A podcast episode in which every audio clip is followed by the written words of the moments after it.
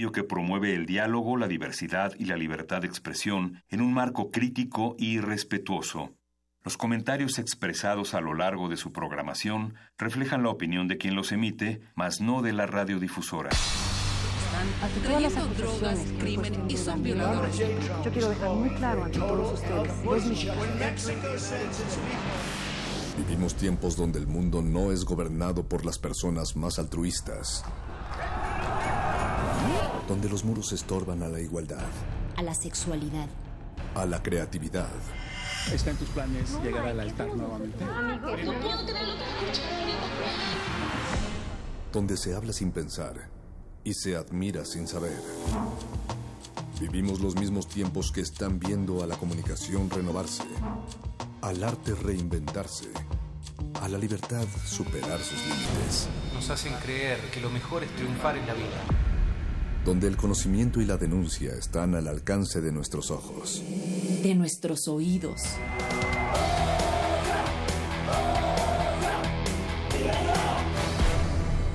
Resistencia modulada.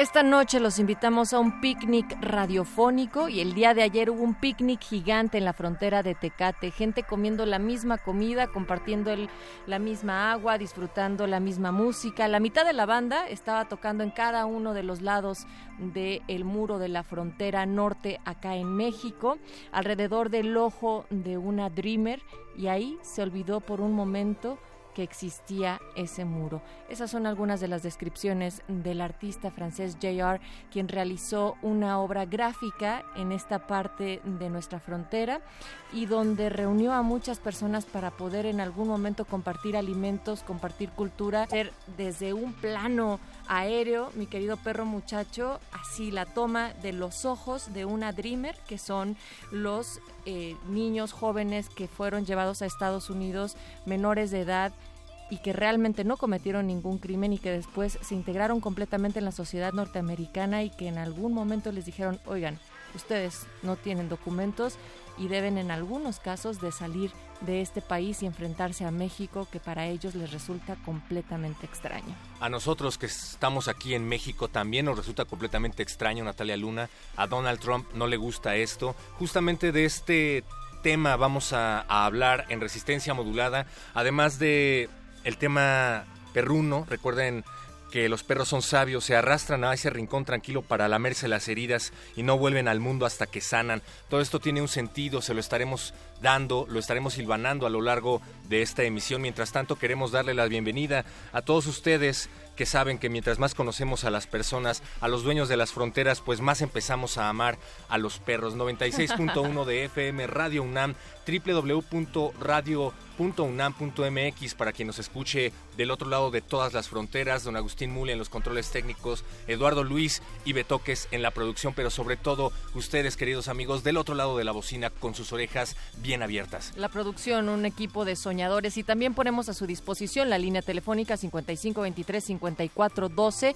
En esa línea telefónica también ya está nuestro invitado, nuestro querido Alberto Nájar. Sabemos que las notas son algo que como pan caliente tienen que salir y por ello no nos puede acompañar en la cabina por motivos de trabajo. Sin embargo, ya ha estado acá con nosotros y nos da mucho gusto recibirte vía telefónica, Alberto. ¿Cómo estás? Bien, muchas gracias. Gracias a todos y una disculpa, no pude estar físicamente en, en la cabina. Los, como tú dices, la el trabajo del periodista a veces te complica la, agenda que tú tenías programada. No, me lo entendemos, pero lo bueno es que rompamos las fronteras justamente de lo que hablábamos a través de las ondas gercianas, mi querido Alberto. Así es. bueno, Alberto, permítenos presentarte. Tú eres productor para México y Centroamérica de la cadena británica BBC World Service. Eres periodista especializado en cobertura de temas sociales como narcotráfico, migración y trata de personas, además de ser integrante de la red de periodistas de a pie y editor de En el Camino, que eh, se dedica solamente a temas migratorios. Así es, ese es, digamos, parte de lo que el trabajo que realizo. Hoy vamos a estrenar la serie titulada Deportados, una colaboración de periodistas de a pie con resistencia modulada.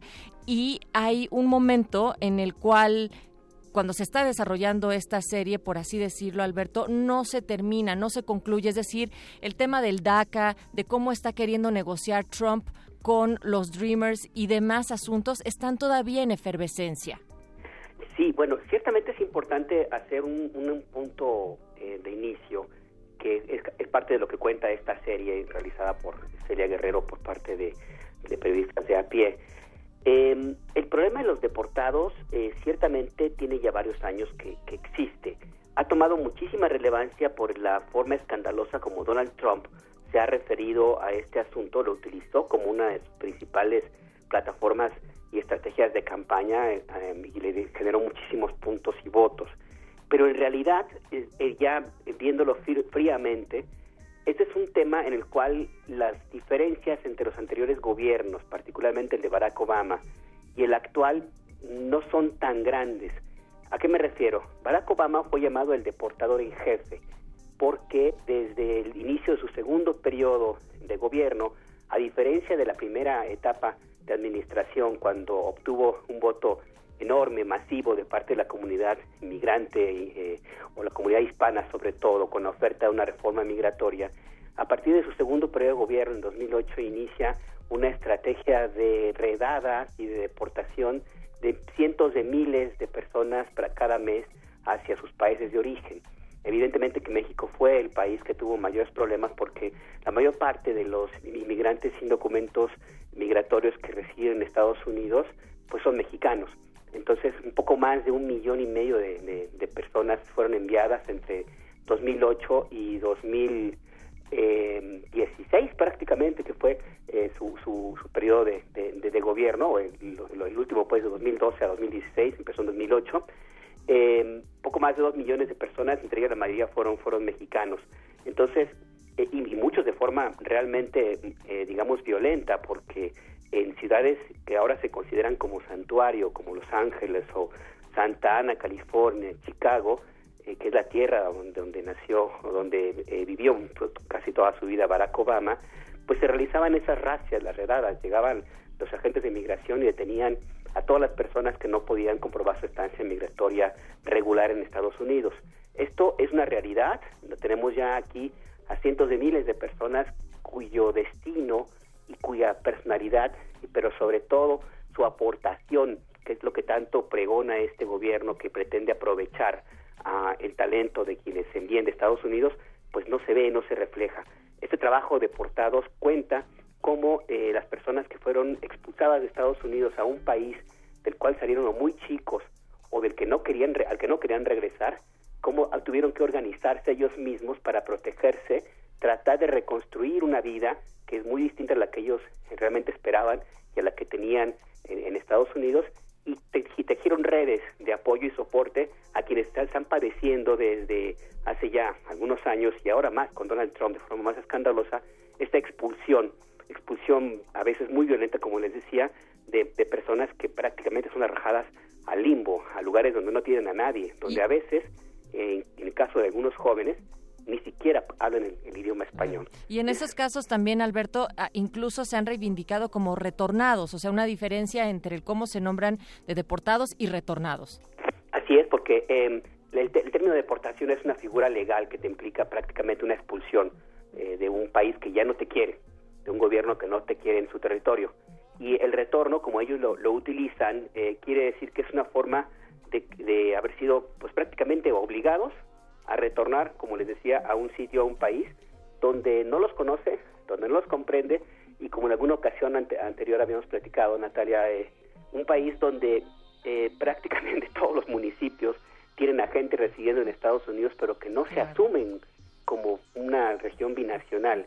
Todavía existe, existe mucho el estigma hacia el inmigrante, la persona que va a buscar eh, aprobar una nueva vida en Estados Unidos y que al momento de regresar sufre los estigmas de pues de la forma como habla, de su propia cultura, sus costumbres, el desarraigo, el desconocimiento y esa parte hipócrita, porque hay que llamarle de esa manera, de muchos mexicanos de solamente eh, querer o entender a la migración cuando llegan las remesas y que tiene a una buena parte de las comunidades de este país, pero que no lo asume como tal.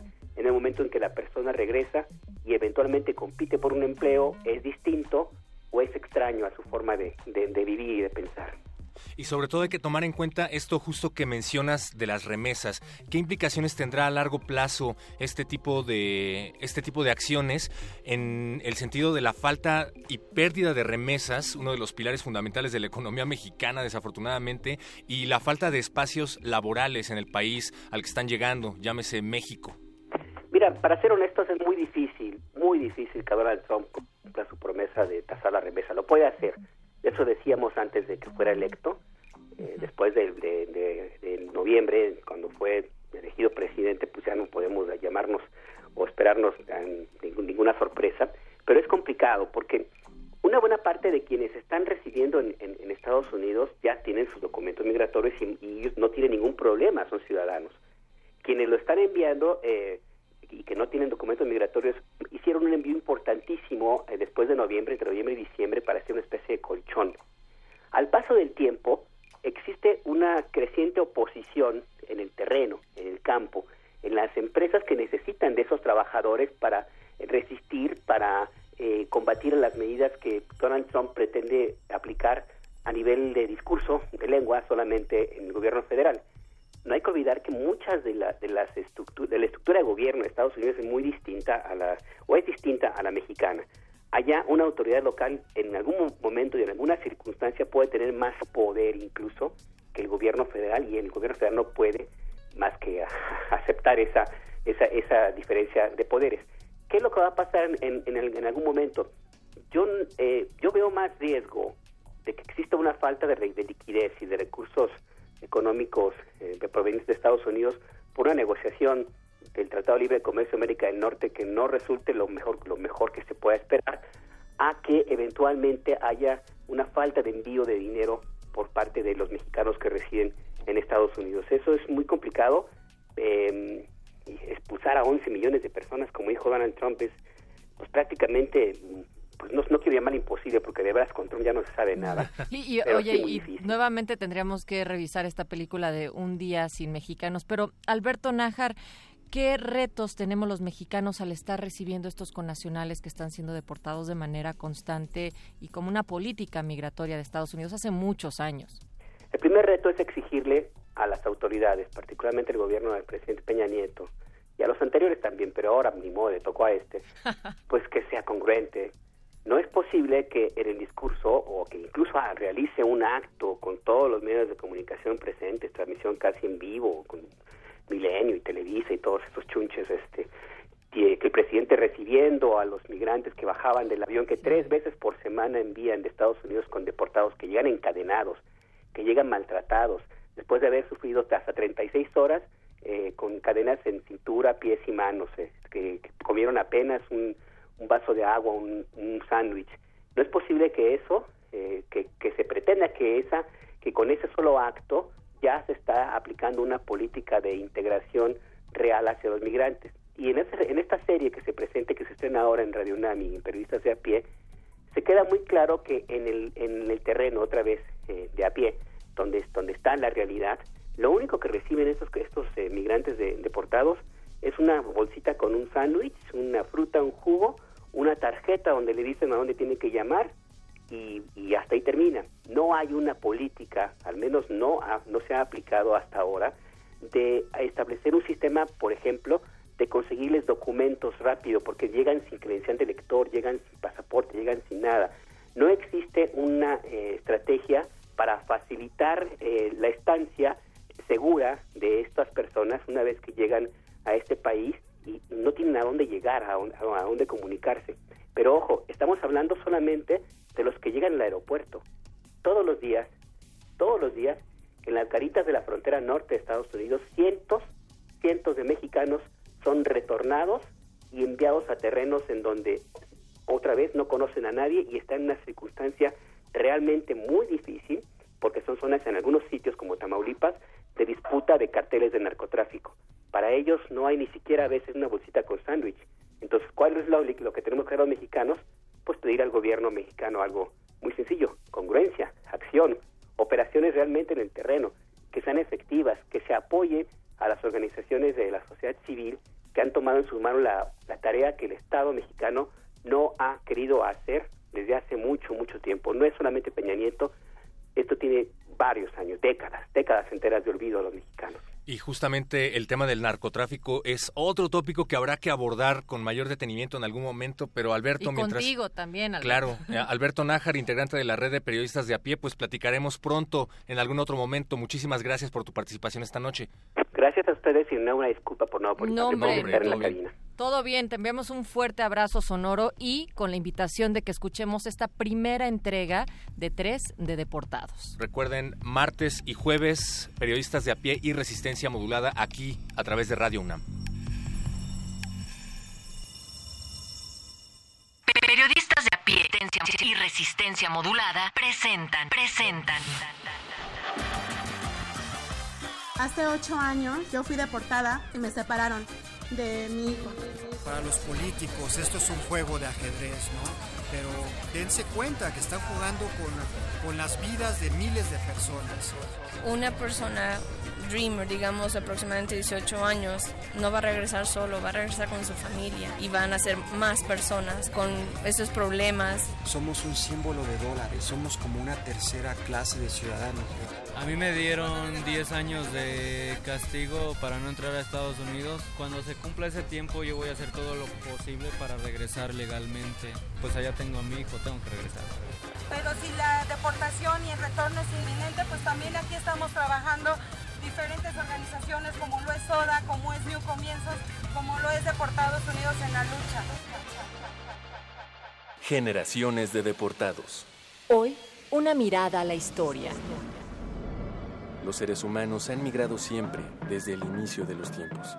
La evolución de la especie está relacionada con este movimiento natural de los grupos de población. Pero la migración tiene distintos momentos históricos. Este fragmento comienza a finales del siglo XIX.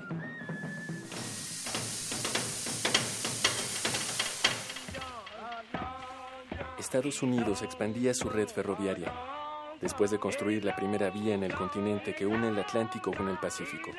En 1882, el Congreso emitió la ley de exclusión de chinos que ilegalizó a miles de personas que ya vivían en ese país y cerró las puertas a inmigrantes provenientes de Asia. Entonces empezaron los problemas.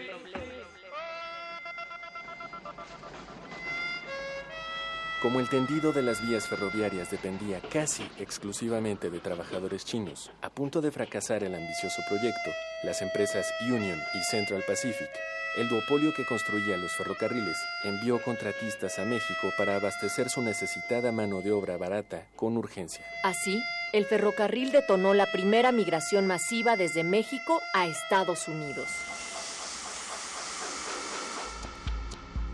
En la actualidad, más de 20 millones de personas que viven en ese país son de origen mexicano. Y casi la mitad, equivalente a la población de la Ciudad de México, carecen de documentos migratorios, de acuerdo con el Pew Hispanic Center. Este contexto, las políticas contra inmigrantes de los norteamericanos vuelven a recrudecerse. Who deserve an immigration system that puts their needs first and that puts America first. Podríamos pensar que la crisis migratoria actual México-Estados Unidos inició con la llegada de Donald Trump a la presidencia. No es así. Desde antes, algo cambió en los planes del país del norte, que intensificó las acciones de expulsión de indocumentados. My fellow Americans, tonight I'd like to talk with you about immigration. Durante su administración, Barack Obama se ganó el apodo de Deporter in Chief, deportador en jefe, gracias a que rompió el récord de deportaciones de sus antecesores. Lo que sucedió es que el número de remociones o deportaciones, Es decir, los procesos de expulsión de inmigrantes indocumentados que requieren una orden judicial y generan antecedentes criminales, superó el número de regresos. que es el retorno inmediato al país de origen y generalmente sucede cuando los migrantes son detenidos al cruzar la frontera. Históricamente, los regresos eran mayores a las remociones, hasta el año 2011, cuando la tendencia se invirtió. Obama deportó más mexicanos con prohibiciones para volver a Estados Unidos que ningún otro presidente en la historia. Pareciera que la nueva política fue no más flujo de mano de obra barata por ahora. Yo soy de la raza de oro, yo soy implica para México este cambio en la política migratoria de Estados Unidos? ¿Cuáles serán las consecuencias de las miles y miles de deportaciones? Durante décadas, millones de mexicanos viajaban al norte para conseguir lo que en su país no existe, oportunidades para mejorar su vida y la de sus familias. Por generaciones iban y venían, aunque muchos se establecieran allá y jamás pensaron en regresar al país que los expulsó. Otros más, mexicanos de nacimiento, llegaron siendo niños o jóvenes y no conocen más que una cultura, la norteamericana. La actual política de deportación de Estados Unidos está literalmente resquebrajando estas familias binacionales, dejándoles una única posibilidad para mantenerse juntos, regresar a México. Escucha, el próximo martes, una nueva transmisión de Generaciones de Deportados y conoce la historia de Deportados Unidos en la Lucha, un grupo de mexicanos repatriados que reciben a otros, como ellos, expulsados de Estados Unidos por ser inmigrantes indocumentados. Consulta el reportaje completo en www.enelcamino.piedepagina.mx con información de Celia Guerrero y Alberto Nájar. Realización y guion, Celia Guerrero y María Teresa Juárez. Voces, Marco Lubián, Celia Guerrero y Natalia Luna. Controles técnicos, Francisco Mejía. Producción, Oscar Sánchez y Mario Conde.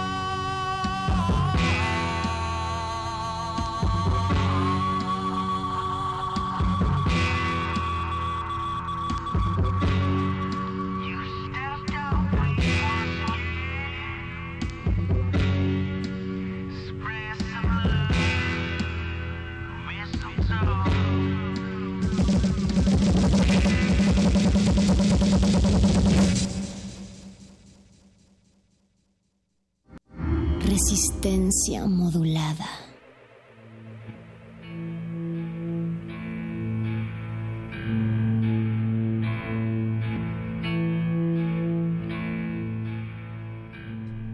El sismo del pasado 19 de septiembre, o más bien los sismos del pasado 19 de septiembre, pusieron en el foco de atención a los perros, en el buen sentido y a veces en el no tan bueno.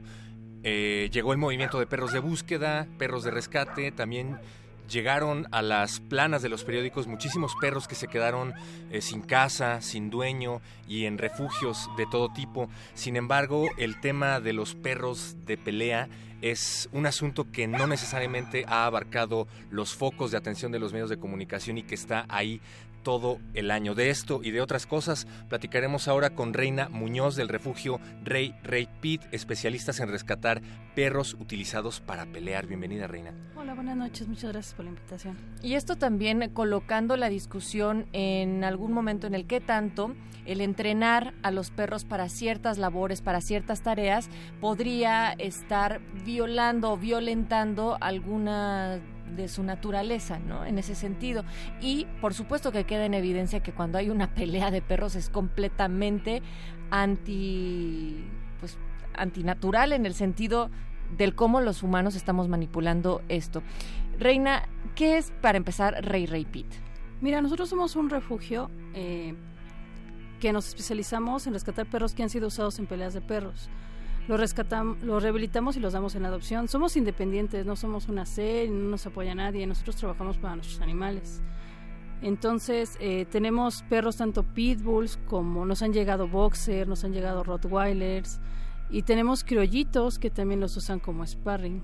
Eh, en sí el refugio está en eso. También tenemos gatos, en, rescatamos de repente el perro y vemos un gato pues también lo, integramos, ¿no? Al refugio. El perro se agarra a su corazón porque el perro es el mejor amigo de los gatos y está aquí todas las noches. Ya lo hemos entrenado para hablar como, como ves, Reina, pero la idea es Gracias, Radio UNAM. oye, y bueno, a ver, ¿qué, está pasando en el tema de la pelea de perros? ¿Qué tanto existe en nuestro país y cómo se conforma esta mafia? Si es que se le llama así. Bueno, mira, lo que te platicaba fuera del, del aire es que hay dos tipos de peleadores de perros. O sea, el peleador callejero, que es el vecino clásico que tiene su perro por sentirse malo y pelea contra otro, otro vecinito, ¿no? Y los ponen a pelear y apuestan. Ese es el peleador callejero. Y están los peleadores de perros, los perreros, que, que de hecho tienen perros especialistas en peleas y son líneas de sangre y los los siguen eh, usando para hacer unas peleas clandestinas ya mayores, donde haya apuestas muy grandes. Y esa sí ya es una mafia más, más grande. Digo, de, de cualquier modo, cualquiera de las dos es horrible porque al perro lo lastiman, al perro lo enseñan a pelear para sobrevivir. Y al final, la sociedad culpa al perro. Y tú vas por la calle y ves al pitbull y dices, ay, espérame, te va a morder, es el perro, es el malo. Cuando realmente aquí el malo pues es el humano que está detrás del perro. Ajá, porque además nos contabas que el pitbull en particular aprende em, muy fácilmente varias prácticas. Si lo pones a pelear desde chiquito, entonces se le va a quedar implantado este chip, ¿no? Pero antes de platicar de lo difícil que es reprogramar, por así decirle, a un perro, cuéntanos cómo te cómo llegas a enterarte de que hay un perro que están utilizando para pelear y cuáles son los peligros a los cuales ustedes se enfrentan cuando tienen que ver con eh, mafias, con gente que está organizada y que también representa pues un peligro para ustedes acercarse a rescatar a estos animales. Bueno, mira, tanto como acercarnos a las mafias no nos acercamos. O sea, la verdad es que nosotros no podemos ponernos tan en riesgo con esa gente y más cuando no tenemos a nadie que nos apoye. Cerca de tu casa, mi casa, hay un tiradero de basura. Entonces ahí tú vas diario y la mayor parte de las veces ves perros en costales que perdieron las peleas, que los echan en costales y los dejan morir. Entonces ahí tomamos al perro que está vivo y lo llevamos al veterinario, se le atiende y ese es el perro que rescatamos de las peleas de perros. O sea, realmente entrar a, a donde los pelean, no. No porque no tenemos, no somos la autoridad ni tenemos el poder pero vamos y de ahí agarramos los, los perros, o sea, otros pues, ya no los encontramos vivos, pero los que sí, pues han encontrado un espacio en nuestro, en nuestro hogar. Eh, a estas personas se les denuncia, supongo. Sí, o sea, de hecho ya hay una ley que, que ya castiga con cárcel a los peleadores de perros. Aquí lo importante es, bueno, ya está la ley y ahora es que los, las personas se levanten. Las personas se animen a levantar el teléfono a ir al MP y decir, ¿sabes qué? Mi vecino pelea perros. Y entonces así es que se prosigue. Porque realmente si, si la gente se indigna, ¿no? La agarra y dice, ay, qué mala onda, qué feo, me duele, ¿no? Pero tampoco es capaz de agarrar y decir, ¿sabes qué? A dos casas de mí tienen un perro que usan para peleas. Porque le da miedo. Y entonces era lo que yo les decía en un, en un evento, ¿no? Que fuimos. Y luego, bueno, ¿y cuántos perros tienen que morir antes de que tú pierdas el miedo? porque al final de cuentas está en todos nosotros poner un alto a esto. Eh, pienso también en, hace un, par de meses se destapó una noticia que causó sobre todo mucha inquietud en la discusión en redes sociales. Y esto tenía que ver con que un perro pitbull había atacado a una niña y entonces ahí empezaba la discusión y decían, es que son razas agresivas, es que los pitbulls son perros de ataque y entonces por ende, por muy domesticados que los tengan, van a ser peligrosos para la población. ¿Cómo entrarle a, esta discusión? Mira, yo no engaño a la gente. O sea, el pitbull sí se hizo para pelear, es la realidad. El perro se formó para pelear en fosas contra ratas, contra otros perros, contra todos. Sí se hizo para eso. Pero no significa que, por, que porque el perro se hizo para eso, tú lo vas a usar ahorita para eso. O sea, son perros totalmente deportivos. Pero, ¿qué pasa? Que son perros que si se estresan, pues sacan para los que fueron hechos. Estos perros los tenían en jaulas, no los sacaban a pasear, los maltrataban, vivían en un estrés constante. Entonces, imagínate un perro en estrés constante, en estrés constante. Y además que los enseñan a, pelear, los enseñan a pelear, ¿sabes? Con unos domis que son unos cuadros como de 60 centímetros el pitbull no, no es un perro que vea muy bien, de hecho su, vista del pitbull no es buena. Entonces, si, si el perro tú lo estás enseñando a pelear contra el domi, contra el domi, ¿qué pasa cuando ve un niño? A él lo ve como un domi, no lo ve como un ser humano. ¿Qué pasa? Se avienta. Por eso es lo que dice, ¿no? Es que el perro se le aventó al niño. Pues sí, porque lo vio como el domi con el que usaban para pelear. Es lo que te digo, culpan al perro, pero no ven todo lo que hay detrás del perro. Entonces, el perro sale, los perros salen, ven a los niños, no ven la, al niño, se ven a una, a una silueta pequeña, se avientan. Ahora, el niño a la hora que empieza a llorar, ese chillido, eh, hace que el perro que se ha usado para peleas lo, lo estimule más. Porque los enseñan a eso, a que cuando escuchen chillar al otro perro, ellos entren más y más en frenesí y eso fue lo que pasó. Y nos contabas también sobre los perros que utilizan para sparring.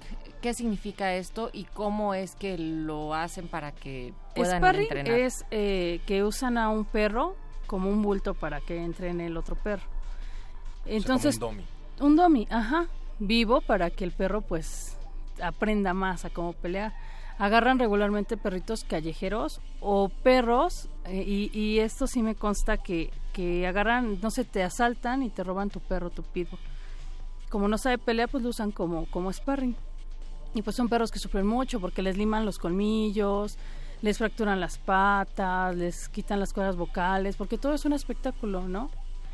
Entonces son, estos perros eh, sufren más, yo siempre le he dicho a la gente, es más fácil quitar eh, eh, el, esto que tienen los perros de las peleas, a quitarle el miedo a un perro. Quitarle un miedo a un perro es el doble o el triple de difícil. Que vuelva a confiar en otros perros, que vuelva a confiar en los humanos es muy, muy complicado. A eso quería llegar ahora, porque el primer impulso siempre es pues sacrificar al perro, ¿no? Incluso las leyes están del lado de, de esta iniciativa, pero entonces, ¿qué tan difícil es modificar al perro cuando fue entrenado desde muy pequeño para asesinar? Digamos la rehabilitación. Rehabilitación. Bueno, nosotros tenemos un pitbull que lo llevan mucho a los eventos, se llama Lucian, mucha gente lo conoce, es un perro blanco. Él lo peleaban desde bebé, desde bebito lo peleaban para pues para entrar en esto, ¿no? Ese perro eh, lo, lo, así como muchos lo ponemos a hacer ejercicio. Como cuando un drogadicto lo quiere rehabilitar y le dice, sabes que juega básquetbol, juega fútbol, ¿no? Y eso te va a alejar de las drogas, del alcohol. Igual a los perros, los pones a hacer ejercicio, ejercicio, ejercicio y cuando están cansados, muy, muy cansados, se lo acercas a otro perro. Y entonces, eh, como que el querer pelear ya no es tanto su motivación porque ya, ya no está estresado, ya se cansó, ya su mente ya está en otro, en otro lado y entonces empiezas a hacer una línea, una línea no es algo que, que, lo hagas en un mes, en dos meses, es algo que te... Yo me he tardado en rehabilitar perros tres, cuatro años. Ajá. Ahí está, estamos viendo ahorita una foto de, hecho, Lucian. este, lo llevamos a eventos y le ponemos un letrero que dice, abrázame y derriba las barreras del odio y la ignorancia, los pitbull no somos asesinos. Y, y la realidad es que es un trabajo constante, es un trabajo diario. La gente tiene que, decir, bueno, ya tengo el perro de pelea, bueno, pues ahora me voy a ejercitar con él, ahora voy a trabajarlo para que, para que se mantenga. Y, y además de eso es difícil porque cualquier cosa lo detona. O sea, por ejemplo, tengo perros que si escuchan cohetes se detonan, que si les echas agua se detonan. Y al que adopta les decimos eso, sabes que tu perro cuando escuche cohetes se va a detonar. Entonces tienes que estar tranquilo, tienes que estar a su lado, tienes que tranquilizarte y así puedes Ustedes dan asesorías para esta rehabilitación, entonces, Reina, además de estar recibiendo a los Sí. perros, danos todos los datos. Mira, por favor. realmente no los recibimos como tal. Somos un refugio pequeño porque no podemos, nosotros no podemos tener 100 perros porque sería horroroso, se matarían. Además están sueltos. Tú vas a mi casa y los perros están sueltos. Y entonces tenemos un refugio pequeño, somos, tenemos 23 perros ahorita. este, montón. pero pero socializan bien. Cuando los adoptan les damos pláticas, estamos en constante seguimiento, le decimos a la persona, mira, si son dos, tres de la mañana, no importa, tú llámame, en el momento en que sientas que pierdes el control, llámame. O sea, estamos siempre, siempre, siempre ahí con la gente. Y afortunadamente la gente se ha comprometido y, y sí ha seguido. Y, y tardan en adoptarse, claro, ¿no? ¿Quién va a querer un perro que, que está cicatrizado y que tiene cara de malo y que tienen miedo? Además, no se los podemos dar a personas que tienen perros chiquitos, como de razas pequeñas, ni a niños. Por lo mismo de que corren peligro que en, cualquiera, en cualquier momento detonen y pues sea en riesgo. La realidad es que las peleas de perro dañan al perro para toda su vida psicológicamente. Y puede tolerarlo y seguir adelante, pero no significa que se rehabilite al 100%. Acérquense a Rey Rey Pit, entonces, por favor, para eh, recibir a perros que ya están empezando a ser readaptados, también para recibir asesorías de las que hablas, pero sobre todo hacemos el llamado para que, como decías, levanten el teléfono y hagan estas denuncias, ¿no? Sí. ¿En dónde tendrían que hacer estas denuncias? A la PAOT o a Brigada de Vigilancia Animal. Brigada de Vigilancia Vigilancia Animal. Animal. Lo pueden googlear, de hecho, y aparece la página y entonces ahí dice denuncia y tú vas y, y denuncias. Muy bien. Y ellos ya te dan el seguimiento. ¿Y si desean contactarlos a Exacto, ustedes? dónde vamos a Pit? Mira, nosotros estamos en Facebook como Rey Muñoz. Estábamos como Rey Rey Pit, pero Facebook nos cambió. Ah. Estamos como Rey Muñoz y ahí me pueden mandar un inbox y nosotros podemos resolver sus dudas. No, no podemos aceptar perros porque no tenemos espacio, la verdad estamos saturados. Además, tenemos 29 gatos, aparte de los 23 perros. Gatos de pelea. Gatos de pelea. No, gatos O sea, bastante 50 decentes. cuatro patas conviviendo amablemente. Ajá, este, están divididos en dos, en la casa de mi prima y, y mi casa, su casa, pero están todos ahí. Pero lo que sí podemos es asesorarlos, podemos ir a donde ustedes nos digan y ver al perro gratis, nosotros no cobramos. La verdad, nuestro pago es decir, ¿sabes qué? No voy a regalar a mi perro, no lo voy a sacrificar, me lo voy a quedar. Ese es nuestro pago realmente. Qué y labor. entonces, si ustedes tienen algún problema con su perro, pues mándenme un inbox y yo se los resuelvo a la brevedad. Venga, pues muchísimas gracias y sobre todo felicitaciones por esta Gracias. labor de rehabilitación tan importante en estos momentos donde lo que necesitamos es más empatía Ajá. y menos rechazo. Querida Reina Muñoz por estar por acá y ya saben, búsquenlos en Facebook como Rey Muñoz para Rey cualquier Muñoz. duda y ellos les canalizarán con las personas adecuadas o la asesoría personalizada. Rey Muñoz, entre paréntesis, Rey Rey Pit, Rey para Rey que no Pit. se vayan con la finta de otro perfil. Y pues nada, reiteramos las felicitaciones y gracias una vez más, Rey. Muchísimas gracias a ustedes. Seguimos en resistencia modulada, vamos a un corte y regresamos.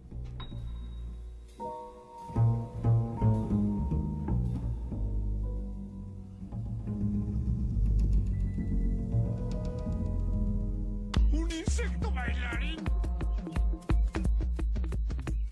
Oye tú, así no se mueve el cuchi cuchi. Pero es lo único que sé hacer. Mira, aprende y sacude tu cuerpo.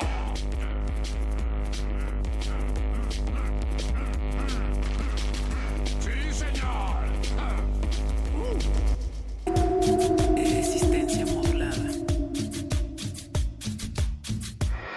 Maximiliano es el nombre de este cachorro que pedía a ladrido su libertad. ¡Carajo, no soy un perro! Con el dedo, cabrón. Es mucha sangre, güey. ¡Esta madre está sangrando más! ¡Agáchate, agáchate! Al interior de la camioneta de su amo tocaba la bocina y ladraba como una forma de pedir ayuda. Los animales no tienen la culpa, ¿cómo lo dejan encerrados esto? Es un animalito que está desesperado adentro de, de una camioneta.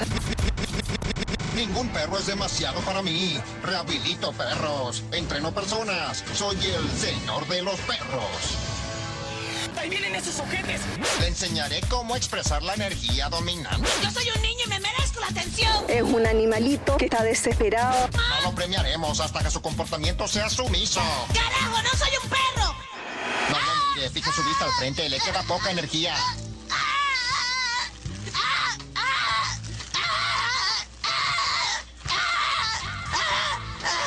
No he sido agresivo, sino dominante.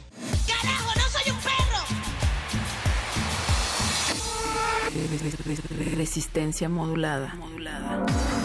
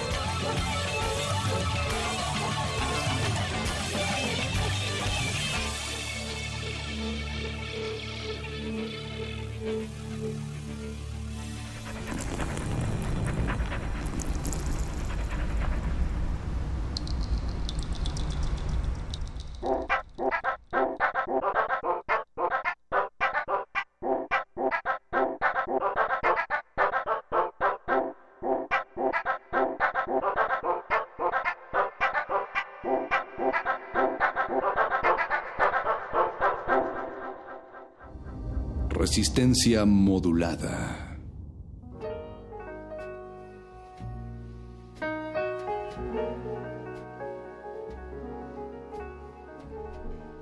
Seguimos en resistencia modulada. Hay muchos ah, animales ya aquí en la cabina. Estamos tratando de convencer a Benito Taibo de que nos permita crear un refugio de animales aquí en Radio UNAM. Sí. Pero seguimos al pendiente de, de esto. Y ya tenemos a nuestro siguiente invitado, Natalia. Ya ha llegado volando también de manera veloz nuestro querido invitado en esta noche en la cual vamos a hablar sobre cetrería y la cetrería tiene que ver con la cría, el amaestramiento y el cuidado de las aves para distintos fines y de ello nos va a platicar Raúl Gerardo Álvarez Jiménez. Bienvenido.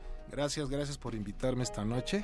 Les voy a hablar un poco de lo que es la cetrería. También eres entrenador canino, nos decías, ¿no? Pero Así justo es. queríamos platicar contigo antes de la cetrería, porque como bien decía Natalia antes de entrar al aire, es algo de lo que poco se ha hablado, ¿no? ¿Qué es esto? ¿De qué se trata? Sí, aquí en México realmente no, no es muy común, ¿o sí?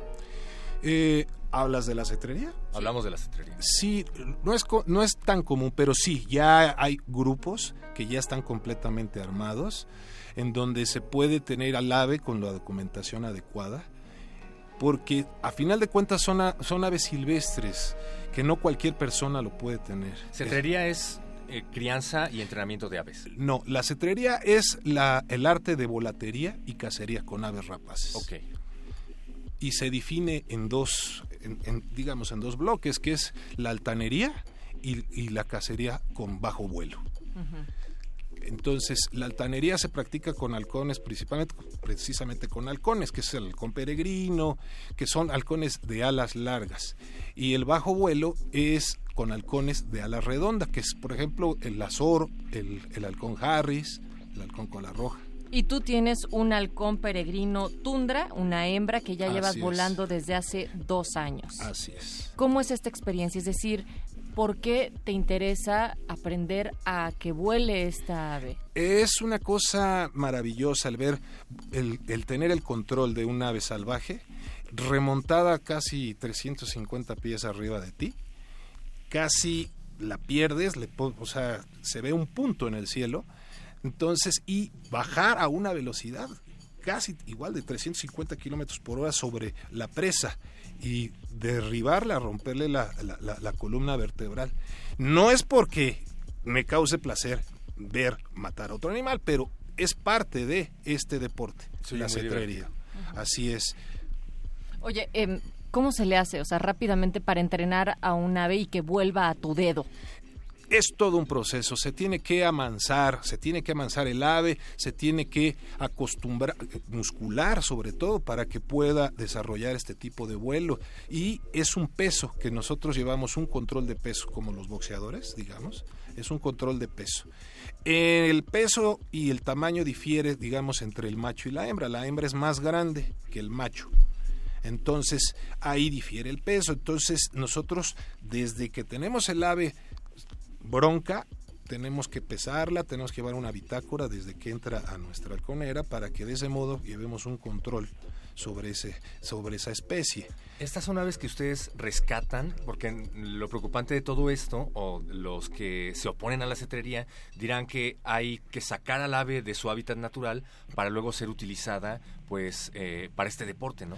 No, para nada. Ya eh, en México está prohibido.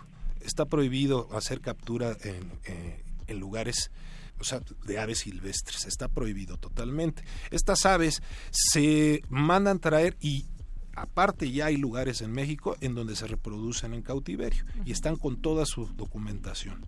Si ya eso se tiene que hacer. De hecho, se vuelan las aves con transmisores.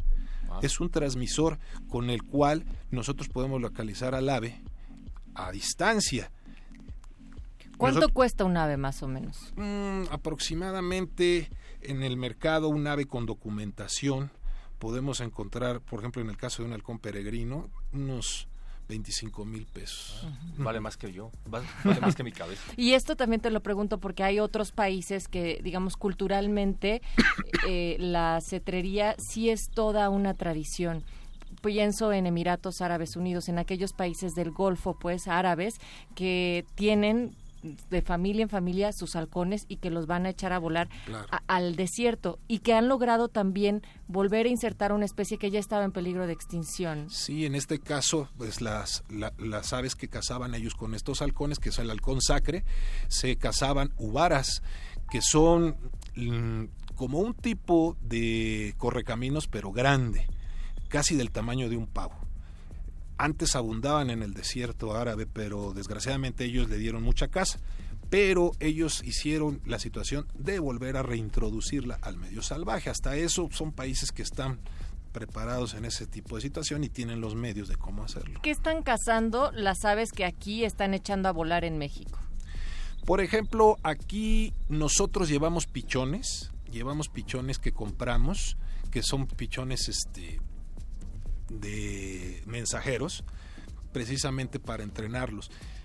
Y sí, llegamos a cazar, pero en control, únicamente aves que son migratorias, por ejemplo, a- patos o algún tipo de, de- de garza, pero únicamente es la cantidad necesaria.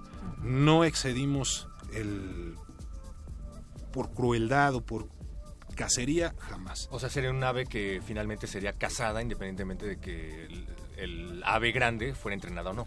Así es. Y por ejemplo, se, se hace en concurso, que es que el, el- pichón derby, precisamente, ya con organizaciones establecidas, con compañeros muy queridos míos también, se hace en Pachuca, en Tres Valles, ahí este, se hacen los campeonatos de, de altanería y de bajo vuelo, de hecho va, va van a empezar en enero ya los, los campeonatos, pero es pichón, son pichones que nosotros llevamos, que nosotros cuidamos, que nosotros este, criamos, vaya, para este, este deporte. Raúl, nos decías también que en ocasiones los utilizan para controlar ciertas situaciones, por ejemplo, estas aves que se llegan a atorar en las turbinas de los aviones, Así para es. ello pueden utilizar este tipo de aves. Sí, para espantar las aves de los aeropuertos y evitar ese tipo de, de, de- de- de- de accidentes. Entonces las tienen volando así alrededor de los aeropuertos o cómo funciona? Sí, se vuelan. Yo no hago esa labor, las hacen otros compañeros, pero su trabajo es, es esa, precisamente mantener alejadas esas aves que llegan, por ejemplo, aquí al aeropuerto de, de- de- de- de la Ciudad de México. Ahí era una, un lugar que era un lago, parte del lago de Texcoco, entonces ahí llegaban muchas aves migratorias. Entonces, lo que es el trabajo que desempeñan estos compañeros es precisamente con halcones peregrinos, halcones Harris, hacer este tipo de, de- vuelos de reconocimiento para que las aves que están ahí se espanten al ver al ave rapaz y de esa manera evitar accidentes en el aeropuerto. Esto también tiene un sentido, lo cual es muy importante. Raúl, decíamos antes de empezar que también eres entrenador canino y ya para ir concluyendo, eh, hablábamos también acerca de cómo se puso en el foco de atención a los perros rescatistas, el entrenamiento que se les da para que puedan encontrar a personas bajo los escombros y varias personas hablaban acerca de lo importante que es no interferir con el instinto de los animales, que son animales que tienen que ser eh, sometidos por decirlo de alguna manera, para poder entrenarlos para que hagan cosas a favor de nosotros. Tú que eres entrenador de aves, de perros y, demás especies, supongo, ¿qué piensas al respecto? Mira, aquí es, es, es erróneo lo que, lo que dicen de someter a los perros para hacer esa labor. El perro siempre va a colaborar con nosotros como compañeros, que somos sus compañeros leales como humanos, por un juguete. El juguete es como se le muestra al perro. Nunca se le va a someter a algo. Se le enseña al perro desde cachorro a no temerle a cierto tipo de terrenos, en caminar, eh, eh, digamos, eh, se le enseña a caminar en escombros, en lugares, precisamente si se va a requerir para este tipo de situaciones, y se les da la formación desde cachorros. Es un perro que ya está hecho para ese tipo de situaciones. No se introducen perros grandes, ni mucho menos, sino desde cachorros se les da la formación y deben de tener un atractor para el juguete, un atractor que es primitivo, que es de presa ellos, igual que los perros de detección de drogas, hay mitos de que los perros los drogaban y cosas de por situaciones. Que para que la supieran detectar, ¿no? Es una falacia, o sea, el perro trabaja por su juguete únicamente, ya sea una pelota, un taquito. Oye, Eso es. y está padre poner a jugar, eh, perdón, poner a trabajar a los perros u otros animalitos por un juguete. Pues realmente ellos son felices, ese es su premio, es su premio, el recibir su juguete, su con, su pelota.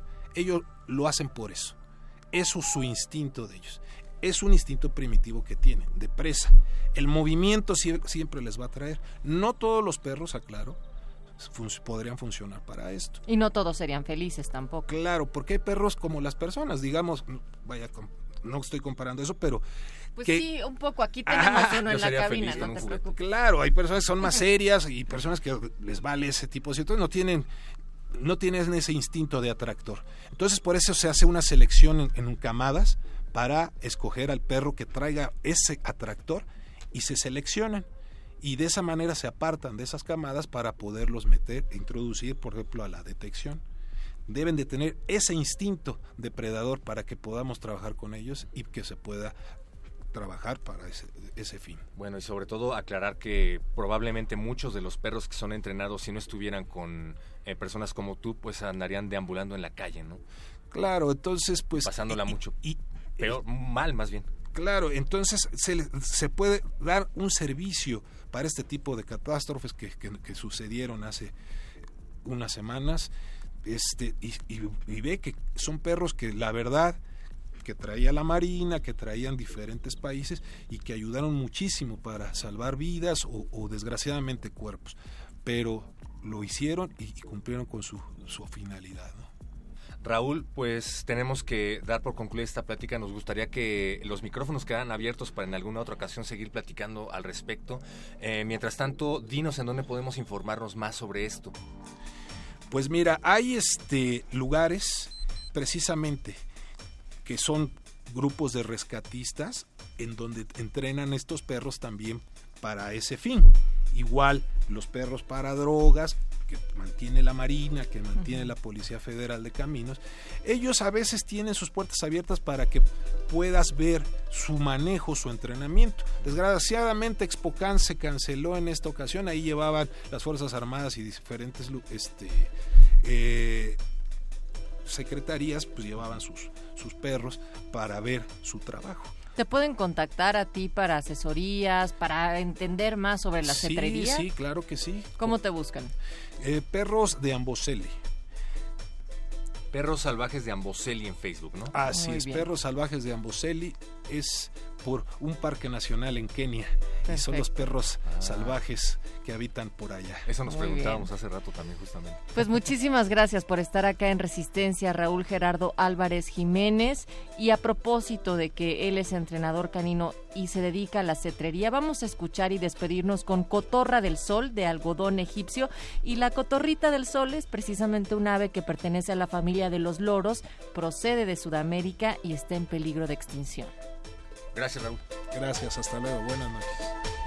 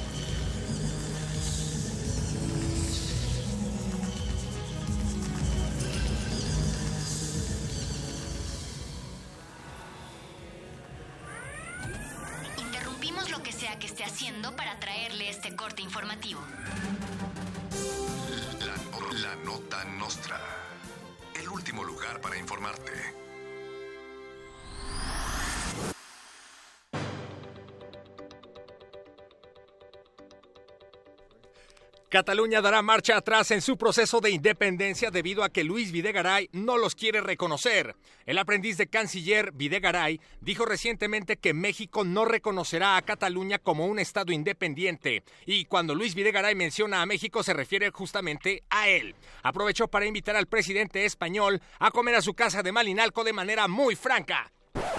La Gaviota gana la primera semana de la tanda propuesta por Peña Nieto para la reconstrucción de viviendas afectadas por el sismo. Al parecer, la segunda semana de la tanda la ganó Peña Nieto. Peña y la Gaviota prometieron dar el dinero en pareja que les corresponda la siguiente semana o después de que termine el sexenio. Aseguraron que falta un año, no menos, como cinco años. El gobierno del estado de Zacatecas declaró tener tanta lana, pero tanta lana que invertirán 30 millones de pesos para construir una virgen. Sí, una virgen. Empresas privadas invertirán otros 50 millones de pesos para el proyecto, todo para construir una indispensable virgen sota de 47 metros de altura. Al respecto, el gobierno de la entidad declaró que esta inversión es necesaria para rezar y así prevenirse de futuros sismos. Y en el fútbol les informamos que unos equipos ganaron y otros perdieron. Gracias, esto fue la nota nostra. Quédense en Derretinas.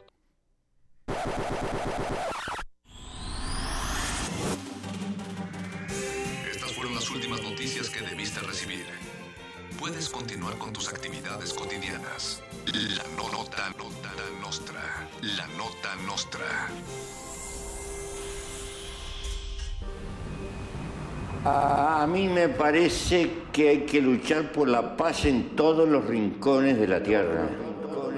Que la guerra es un recurso prehistórico y que la humanidad tiene los medios y hay que luchar porque los tenga de solventar nuestras contradicciones y nuestros conflictos en paz. Y nada tiene valor como eso, porque la paz es por venir. Cada madrugada amanece y la vida es por venir, y la vida es por venir. Y es tan hermosa la vida, y es tan hermosa la vida, que hay que defenderla y hay que quererla. Pero agrandar el abrazo nos multiplica. Cuando uno vive para cobrar cuenta, para la venganza, para lo que le deben, para lo que le hicieron, no se termina nunca más como el loco que está dando vuelta a la columna. Resistencia modulada. Toma un lugar. Aquí hemos venido a observar con los oídos. La imagen no es una idea fija. Se ajusta a todas las visiones y todos los géneros. Miremos y discutamos. De retinas. Un horizonte sonoro para vivir el cine. De, de- de- de retinas. Yo no quiero eso, lo único que quiero es seguir siendo el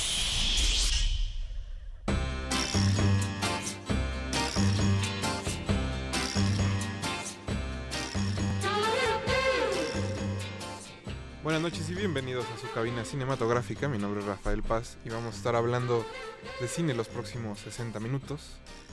Jóvenes, buenas noches. Aquí a mi derecha está Jorge Javier Negrete. ¿Qué tal, Rafa? Buenas noches. Y enfrente Alberto Acuña Navarijo. Muchachos, perdió Estados Unidos, ganó Trinidad y Tobago. ¿Qué piensan al respecto? Pues ya le tocaba, ¿no? ya le tocaba estar eliminado. Debemos decir que lo nuestro no es el fútbol. No, aunque deberíamos de considerar cambiar el formato a algo parecido a fútbol picante. Siempre lo he pensado, pero los altos directivos de Resistencia Modulada no lo permiten. Es que tu personalidad es muy como de André Marín, entonces... Es que yo siempre quise ser eh, este toraño. García Toray. Sí, ya sabes. Falta, falta nada más Sague y Jared. Digo, ya traigo el gel así en el cabello, la complexión, el look. Sí, creo que creo que fallé de carrera. Sí, creo- y también nos falta alguien que tenga como ese, ese conocimiento y ese expertise como lo tiene Ricardo Peláez. Ah, un saludo al maestro Peláez, que dejó las filas de, de su gran empresa para regresar a la tele privada. Sí, pero basta de fútbol, Rafael.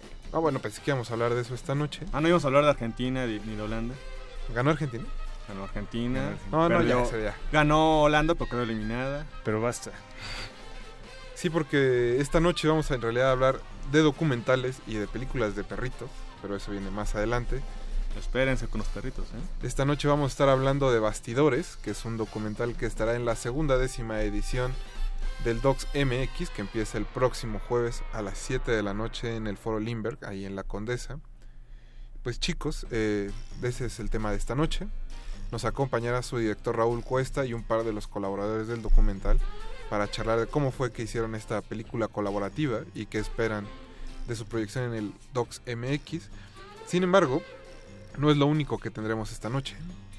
La música está dedicada a pintores y obras de arte para machar con bastidores. Así que bienvenidos a su cabina cinematográfica. Esto es Derretinas y regresamos. De.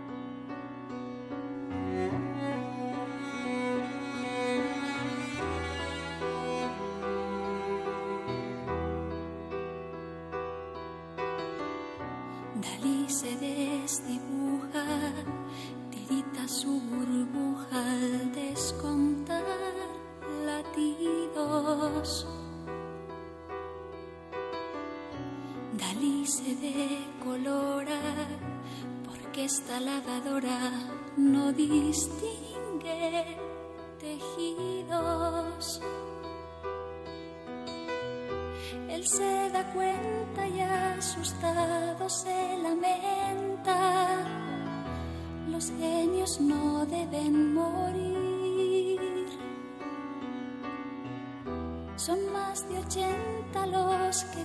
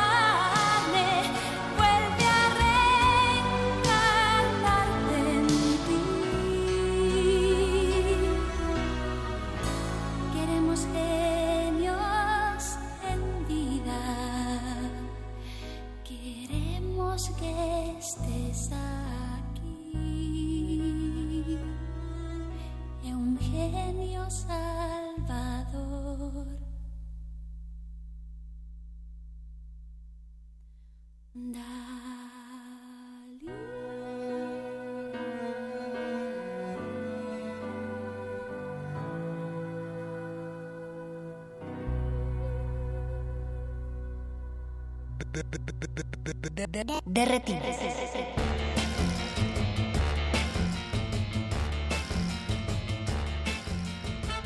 Acabamos de escuchar Eugenio de Mecano, como les dijimos al principio del programa, la selección musical de esta noche está dedicada a artistas y obras de arte. Alberto Acuña Navarijo es muy fan de Mecano. Claro, con el cine. Me toque se estaba quejando un poco, pero bueno. Sí, eso estaba haciendo caras, ¿eh? Dijo algo más Sí, pesado. Es que es de la Ibero. Hay que darle chance. Dale chance.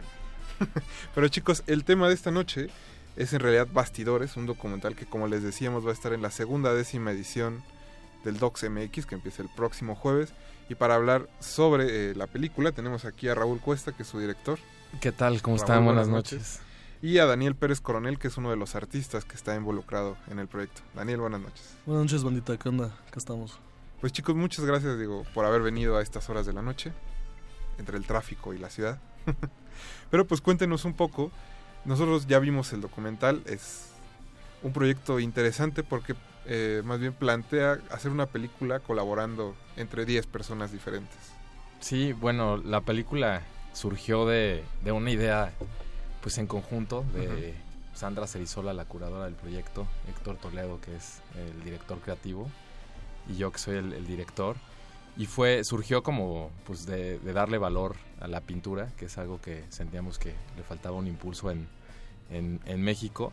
Y decidimos hacer pues es- esta, esta película invitando a, a otros 10 artistas que en este caso son cineastas. Este bastidor está conformado por, por 10 artistas que fueron seleccionados por un comité de selección y son seguidos por otros 10 cineastas que cada uno tuvo libertad este incondicional para hacer un cortometraje con cada uno de ellos, ¿no? Había, había una, un dogma que hicimos que era el tiempo, que no nos podíamos pasar de 7 minutos en cada uno de los cortos. No podíamos utilizar eh, música, en ese, en ese entonces terminamos usando música, pero música creada por el diseñador sonoro, o sea, no podíamos usar música, digamos que existente. Una Este, canción. Exactamente, una canción. Y eh, bueno, eh, eh, el límite de tiempo, ¿no? Que teníamos un mes y medio para seguir a cada uno de los artistas, que fue el tiempo en los que ellos crean una obra inédita para el proyecto, ¿no? Ese fue, digamos que el marco regulatorio de, eh, o el dogma que, que se inventó. ¿no? De bastidores. Sí, de bastidores. Creo que el, el documental también abre la puerta a algo interesante que es que el- los artistas plásticos mexicanos tienden a no ser eh, tema, digamos, mainstream, ¿no? Eh, fuera de su foco es poca gente realmente la que los puede ubicar, no solo físicamente, sino su propia obra. Entonces creo que Bastidores plantea precisamente eso, dar a conocer a 10 artistas que necesitan o que les viene bien, vamos, el, el hecho de darse a conocer.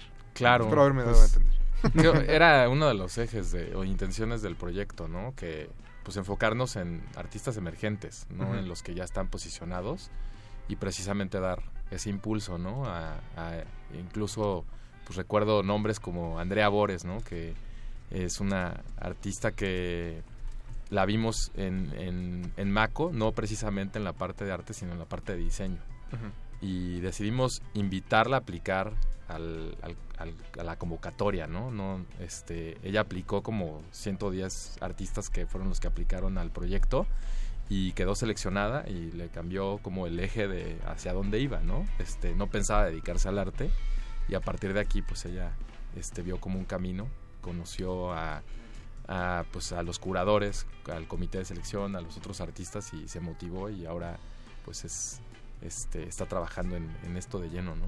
Perfecto. Hay algo interesante que es que los 10 artistas son todos muy diferentes entre sí.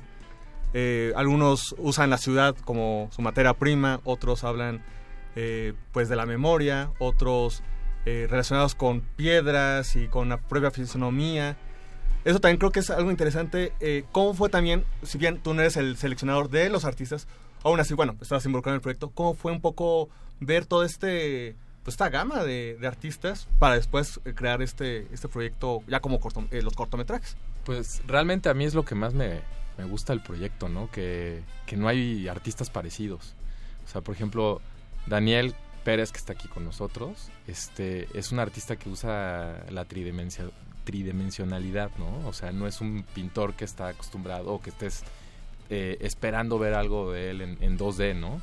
Eso es algo muy este, particular de él. No sé si tú nos puedes decir, este, pues, qué, qué, qué trabajas. Sí, pues justo es que... ¿De qué la rifas, Daniel? ¿De qué la rifas? Eh, bueno, la pieza que hice para Bastidores eh, partió de la idea de hacer algo sin saber cuál era el resultado final, ¿no? O sea, arriesgarse, tomar el riesgo con, con Carlos de caminar en la ciudad eh, para recoger objetos eh, que encontráramos en el camino y después tratar de, de entender la pintura como un, un, un lenguaje, un sistema de pensamiento, pues, ¿no? O sea, no solamente el hecho de agarrar un color y aplicarlo sobre, sobre el bastidor, sino más bien entender cómo funciona esa, esa relación de, de ideas y de pues, procesos históricos de la pintura en, en- en la basura ¿no? que, que encontramos en la calle. Pues chicos, ¿qué les parece si escuchamos un poco de más de, de música y regresamos para seguir hablando del documental? Sigue Picasso Last Works, Drink to Me de Paul McCartney and Wings. Recuerden que están en el 96.1 de FM. Regresamos a Resistencia Modulada. Derretidos.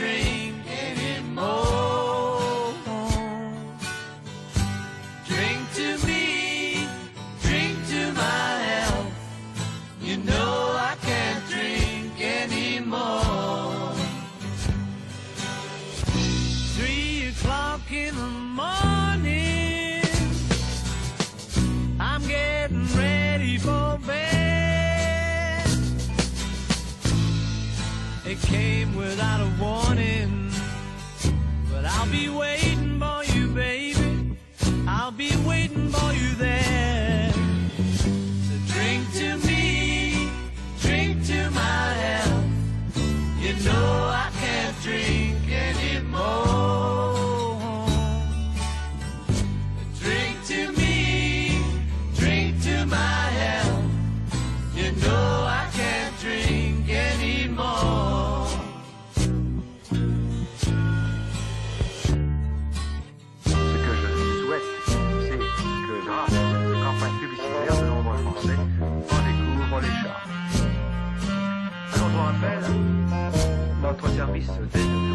à votre entière.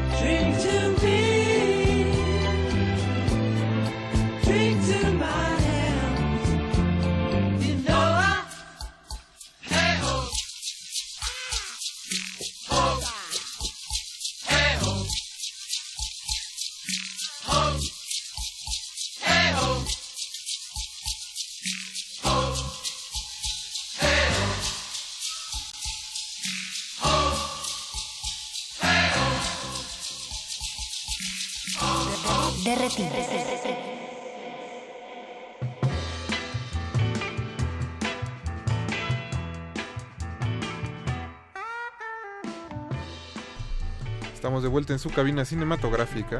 Acabamos de escuchar a Paul McCartney and Wings con. con. este. Perdonen. Picasso Last Words Drink to Me. Recuerden que estamos en Twitter como arroba y en Facebook como Resistencia Modulada. Seguimos platicando con Raúl Cuesta y Daniel Pérez Coronel sobre la película Bastidores. Daniel, antes del corte ya nos platicabas un poco de tu trabajo como artista que tiene que ver con la basura y la tridimensionalidad.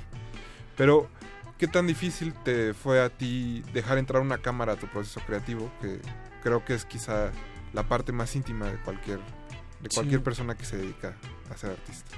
Bueno, mi experiencia con, con Carlos, Carlos Miñón, que es el, el director de, de mi corto, pues la verdad es que es increíble eh, de trabajar con él, ¿no? Pues es, eh, por ejemplo, yo no quería hablar, ¿no? Y él topó luego, luego que yo no quería eh, salir este, explicando qué estaba haciendo. Y yo creo que también la pieza que pensé fue, en- fue pensada para que, para que hubiera un registro visual. Escogimos la colonia Guerrero para caminar por ahí. Este, también por- porque quería que hubiera un registro de, de- de la colonia que fue mi primer taller, ¿no? Donde tuve mi primer, mi primer estudio. Y que es una tra- colonia también tradicional de, de artesanos, ¿no? Había muchos oficios en, en épocas de antaño. Y quería pues que quedara grabado cómo se veía la ciudad, ¿no? Mientras caminábamos por ahí en este momento de, de mi tiempo, ¿no? Entonces yo creo que pues me gustó mucho tener la cámara detrás, ¿no? Y también, también sí, pues muchos nervios y, y muy raro verte, verte, ¿no? En, la, en la pantalla, ¿no?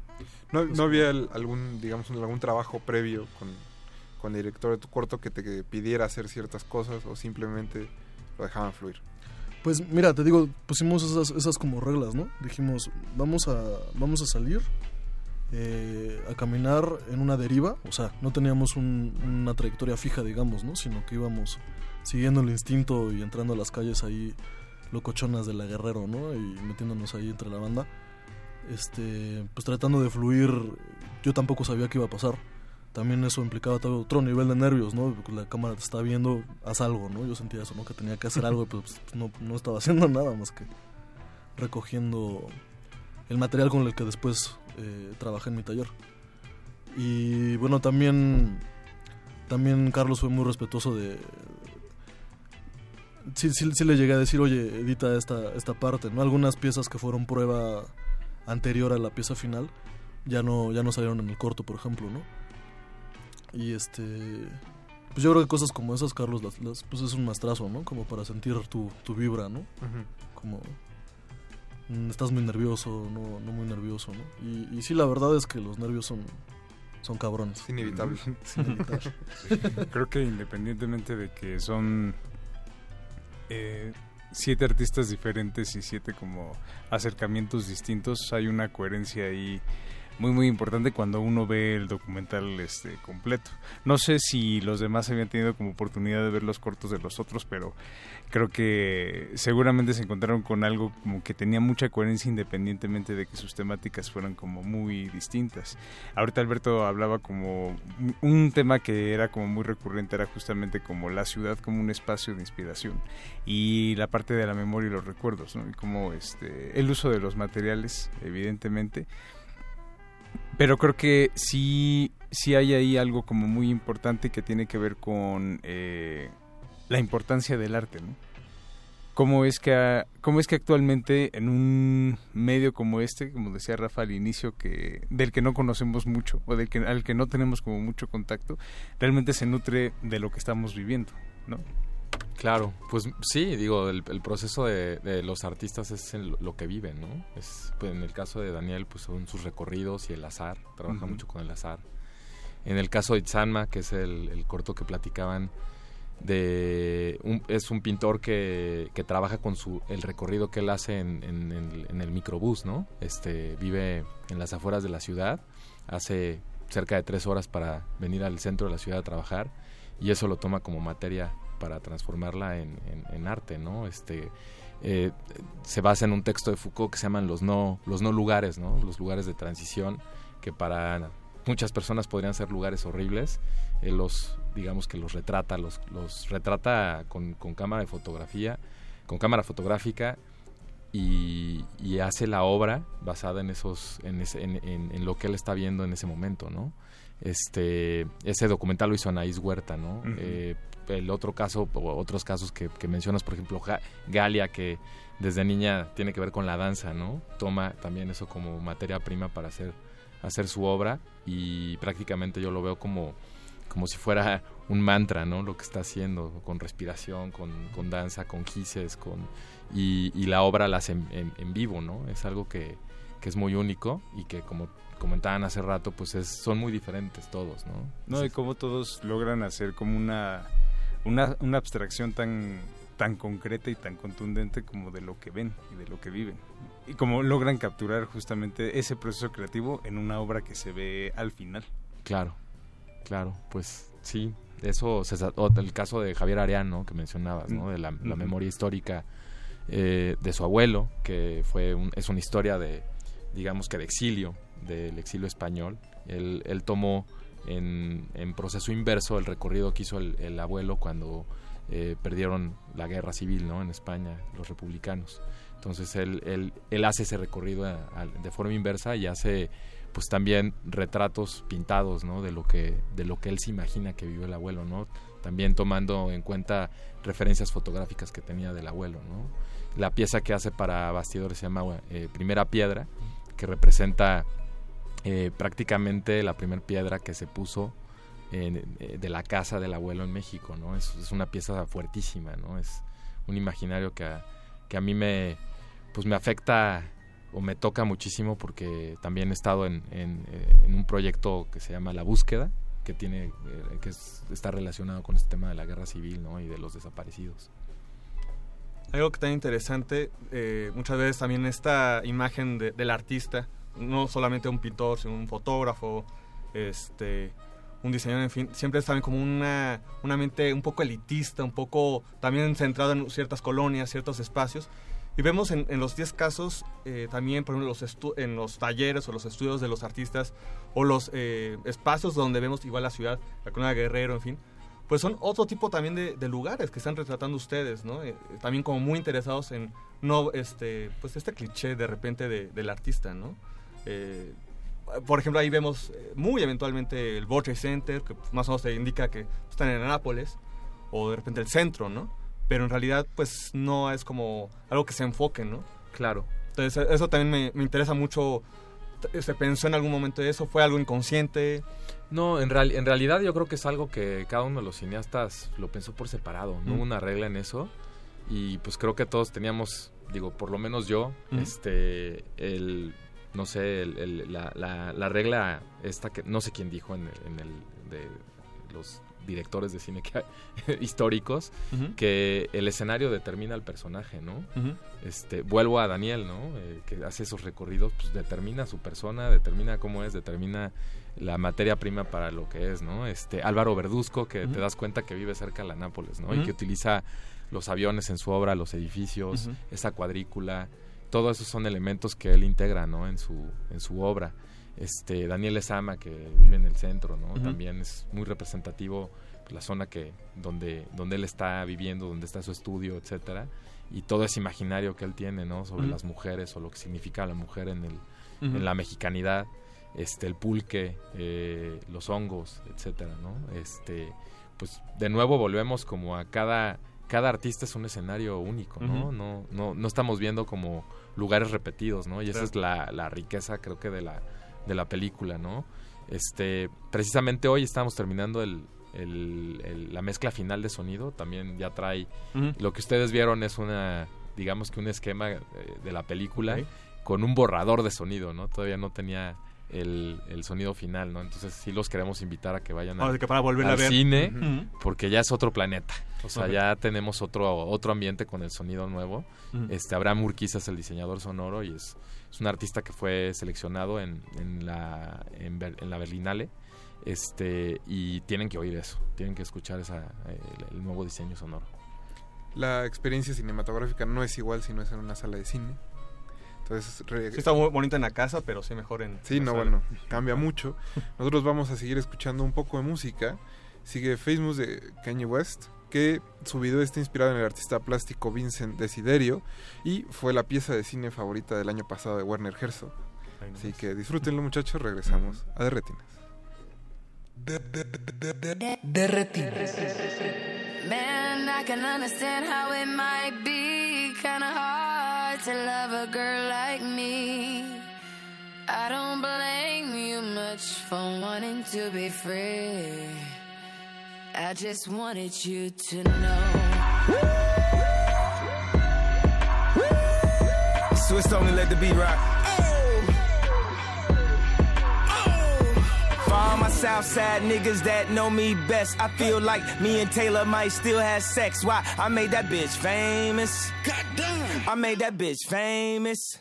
For all the girls that got dick from Kanye West. If you see him in the streets, give him Kanye's best. Why? They mad they ain't famous. Goddamn. They mad they still nameless. Talk that talk, man. A man in the store trying to try his best. But he just can't seem to get Kanye fresh. But we still hood famous. Goddamn. Yeah, we still hood famous. I just wanted you to know I've loved you better than your own candy from the very start. I don't blame you much for wanting to be free. Wake up, Mr. West. I just Oh, he's wanted you oh, to know. I be Puerto Rican Day Parade floating. That Benz Marina Del Rey coasting. She in school to be a real estate agent. Last month I helped her with the car payment. Young and we alive. We never gonna die. I just copped a jet to fly over personal debt. Put one up in the sky. The sun is in my eyes. Woke up and felt the vibe. No matter how hard they try. We never gonna die. I just wanted you to know.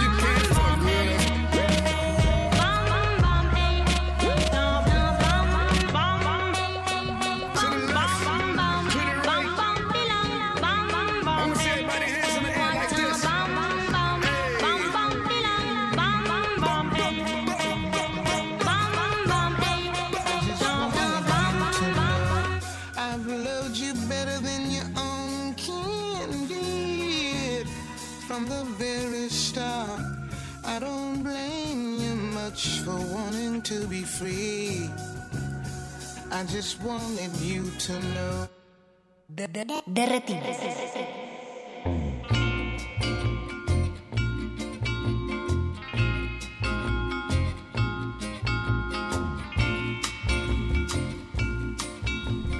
Bienvenidos de vuelta a su cabina cinematográfica. Recuerden que estamos en redes sociales, en Twitter como arroba remodulada y en Facebook como Resistencia Modulada. Estamos charlando sobre el documental Bastidores. Y chicos, antes de ir al corte, más bien hace dos cortes, nos decían que aplicaron 110 artistas para entrar al proyecto. ¿Cuál fue el criterio para seleccionar a los 10 que quedaron? Mm, Invitamos a un comité de selección conformado por eh, principalmente por la curadora Sandra Cerizola. Sandra convocó a otros, eh, digamos que a otras personas para hacer ese trabajo de selección. Estuvo Michelle Blanc-Soubé, Julián Debo, que es artista, es cineasta. Eh, estuvo Sebastián Romo, Brenda Caro, eh, Héctor Toledo y, si no me equivoco, creo que fueron, fueron todos. Entonces, reunieron el trabajo de todos, se revisaron carpetas, eh, se enviaron, se pidieron portafolios, esos portafolios pasaron por las manos de todos y llegaron a hacer eh, una calificación, digamos que ponderada de todos los artistas que, que participaron y hicieron una preselección de 20 y a partir de esos 20 empezaron a, pues empezaron a debatir, ¿no? De esos de, de- de los artistas y finalmente se quedaron con 10. Ese fue el, ese fue el proceso. Y las parejas, digo, los directores involucrados ya sabían o ya tenían en mente una vez que hubo la selección a quién iban a filmar, se lo sortearon. Los directores fue por, los- o sea, fue por sorteo un poco, este, mientras iban apareciendo, porque ahí sí no hubo una, o sea, no hubo un- una invitación, más bien no hubo una convocatoria abierta, sino fue por invitación. Y se, se abrió, digamos que una semana en decir, tienen que revisar el trabajo los artistas y no hay, o sea, el primero que diga quiero a tal, pues se queda con, con ese artista, ¿no? Y tenía que ver un poco, pues también con el, con el objetivo de que el, el cineasta apreciara, ¿no? Al, al artista. Y así, así trabajamos. ¿Cuánto tiempo estuvieron trabajando los cineastas con los artistas? Fue un lapso de un mes y medio.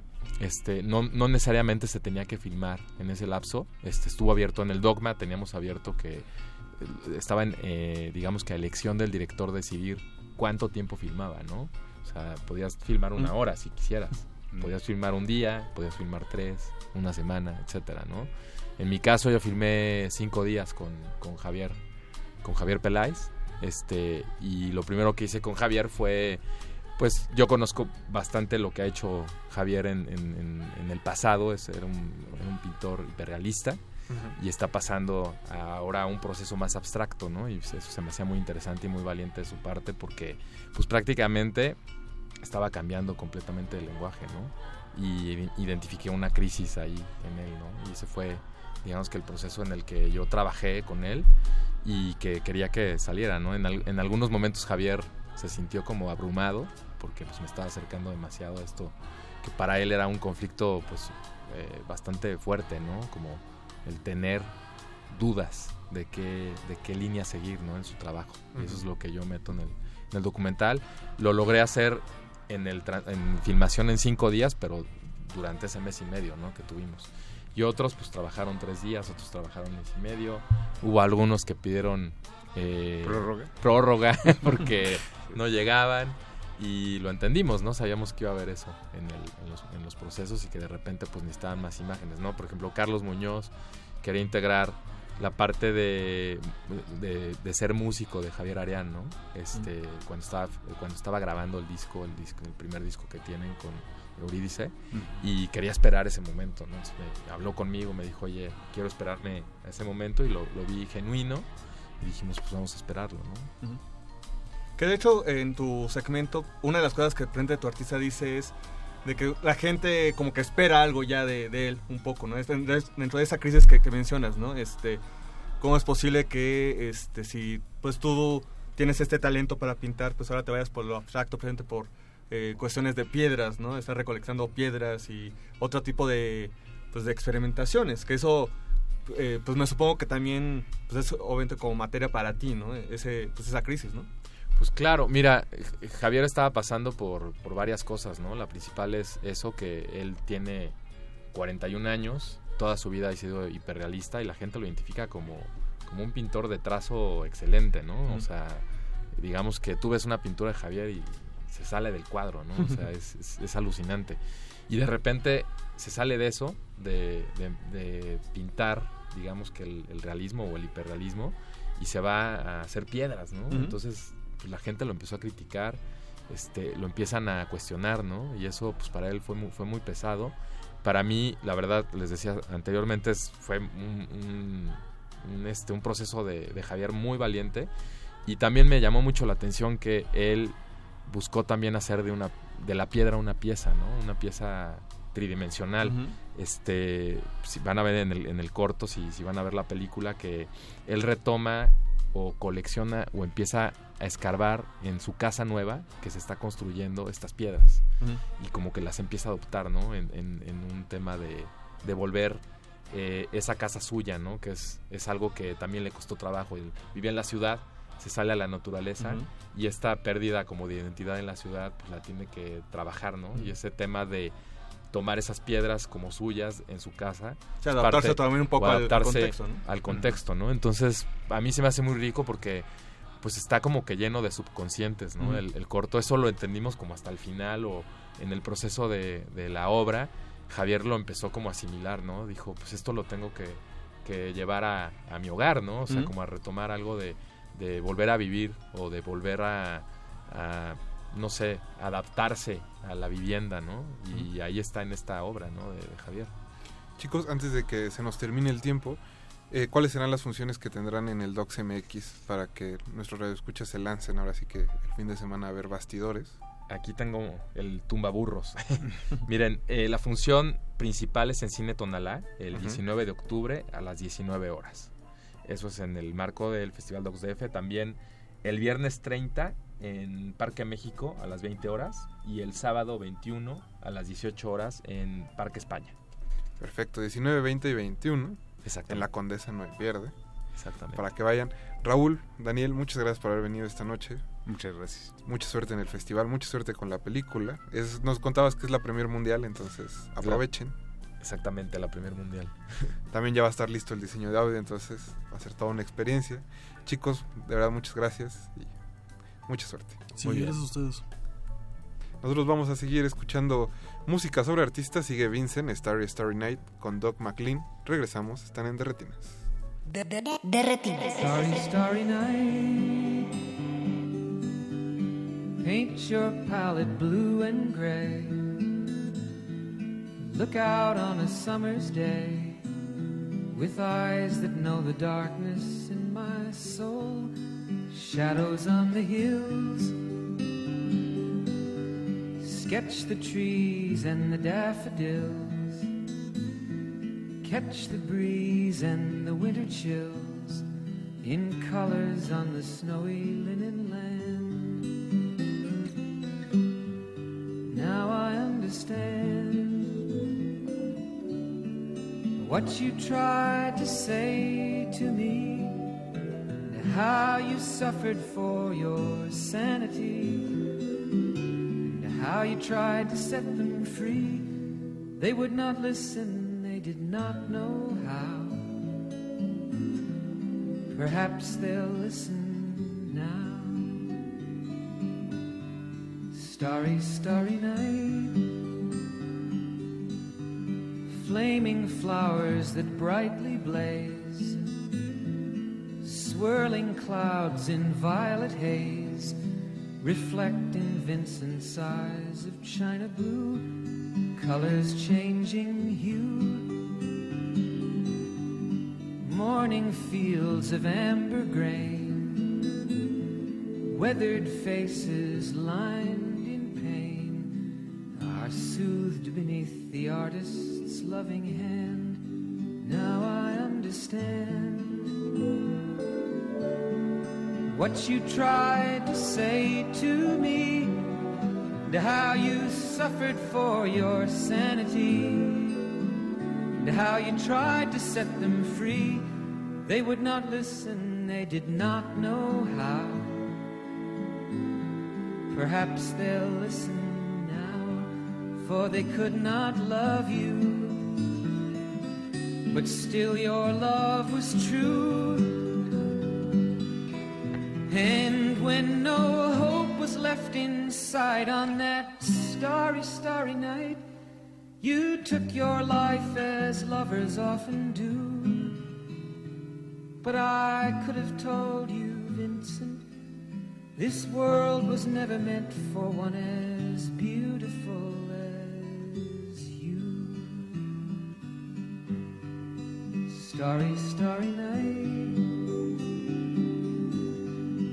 Portraits hung in empty halls. Frameless heads on nameless walls. With eyes that watch the world and can't forget. Like the strangers that you've met. The ragged men in ragged clothes. A silver thorn, a bloody rose. Lie crushed and broken on virgin snow. Now I think I know what you tried to say to me, and how you suffered for your sanity, and how you tried to set them free. They would not listen, they're not listening still. Perhaps they never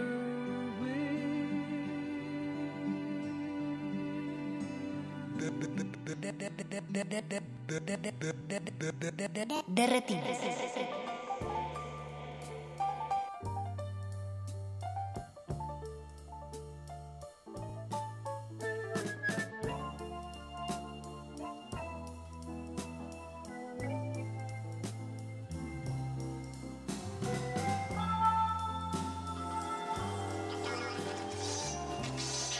Navarazo.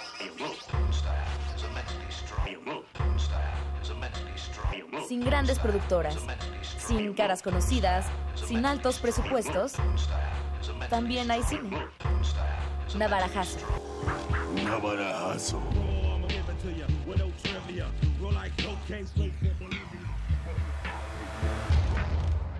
Navarazo.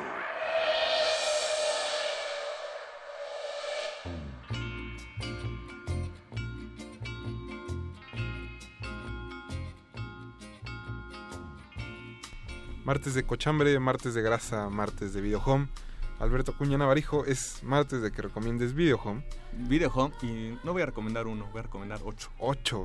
Y sobre todo queda muy bien porque este día hemos estado hablando de perritos y de perritos Exacto. rescatistas, Fue y el, de perros rescatados. fue el tema del día de hoy hace unas horas acá en el, el inicio de la, de la barra. Entonces no se puede decir que tú no estés al día. Claro. Pero diríamos que fue coincidencia, yo no sabía antes de... Me, me enteré antes de venir No, para acá. sí sabías, Navarijo. Alberto, por eso lo pusiste, Bueno, pero el hecho es que, no sé ustedes, pero pues ya estuvo bien de Frida, ¿no? Ya estampitas, la playerita, Hizo Frida, lo que hizo. Frida este, saliendo en todos los noticieros, en, este, en el concierto del domingo, en el partido de fútbol, este, en la revista de chismes. Ya le inventaron ahí que este, consume este, croquetas este, ahí con, eh, con los perros de, de la marina. O sea, ya le inventaron, empezaron chismes, en fin. No, hombre. Pero creo que ya es eh, tiempo, ¿no? De dejar a Frida, muy bonita y todo, pero la verdad yo prefiero a Capitán, el perro detective del videohome. Eso Capitán. ni Frida, ¿eh? La verdad, ni Frida. Hizo Muy tour de medios, pero no tiene ocho películas. No tiene ocho películas, y mucho menos con Miguel Marte y Aurora Martínez. Ahí nada. Eh, ya hemos hablado mucho, ya no vamos a extender demasiado este, en cuestión de quién es Miguel Marte, ni quién es eh, su esposa Patricia Fuentes, ni su hermana Aurora Martínez, una carrera en ambos casos muy abultada. Y hace dos años, pues eh, de manera personal, pues se fueron a, al tour europeo, se fueron a Barcelona, se fueron a Madrid, a Roma, París, Londres y demás. Y dije, bueno, ¿y por qué no filmamos algo? Y ese ¿por qué no filmamos algo?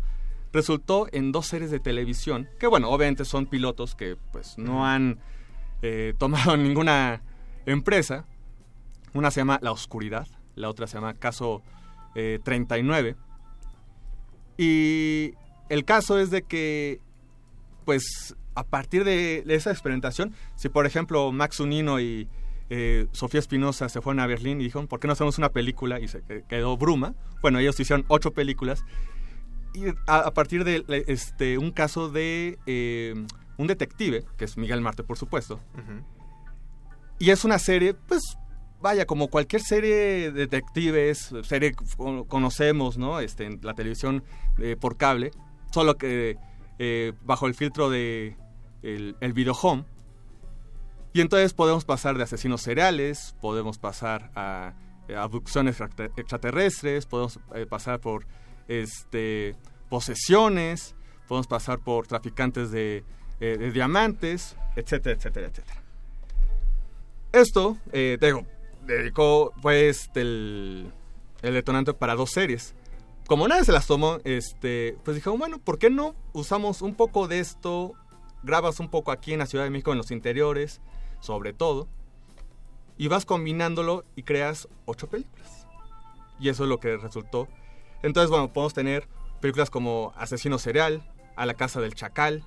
Tenemos una película que se llama Expediente Alien, otra que se llama Cosas Inexplicables, otra que se llama Atrapado, y así nos podemos ir. Pero háblame del perro, Alberto, que es lo que Claro, trajo aquí. claro, es lo que voy, a lo que voy. ¿Cómo está el can? ¿Cómo está el can? El can no es tan bonito como Frida, pero la cosa es de que el ayudante del, de este detective co- interpretado por Miguel Marte, pues es este perro llamado Capitán. Y lo interesante del caso es que, pues tal cual, dijeron, ah, pues tenemos al perro que actúe. Y, pues, ¿cómo resuelven los casos? ¡Wow, wow! Ah, creo que tienes razón, ca- Capitán. Él es el asesino. Eso es lo Wow. interesante del caso. Así que, wow, wow. Wow, wow. wow. Y entonces, eso va resolviendo. Perdón, don Augusto. perdón, perdón. Ya nos eh, desviamos. Pero sí, el hecho es de que ese es el, eh, eh, el atractivo de, de la película. Lo, pues sí, un poco lo naif. Oye, dicen que Capitán es incluso más sagaz que ese legendario canino que salía con Jim Belushi. Más. Y más ¿En inteligente. Este. Tiene más carisma, además. Es mejor actor que varios de la ANDA. Bueno, más que casi la mitad de los videojomeros. O sea, la mayoría, él, él actúa mejor. Y que obviamente sí, es, es claro que dentro de esa, pues, eh, torpeza, obviamente ponen eh, a, a Miguel Marte caminando por las calles de Florencia, o por el Coliseo Romano, o por los alrededores de la Torre Eiffel, eh, hablar por teléfono, este, resolviendo un caso muy importante corte a, pues obviamente los interiores están aquí en la Ciudad de México. Eh, pero dentro de todo, pues hay que reconocerle una vez más a Miguel Marte y a los videojomeros que pues no hay pretextos para decir no podemos hacerlo. Vaya, es alguien que con un viaje este, por Europa, pues hicieron dos series de televisión, 10 capítulos cada uno, y ocho películas. en cuestión de, de un año.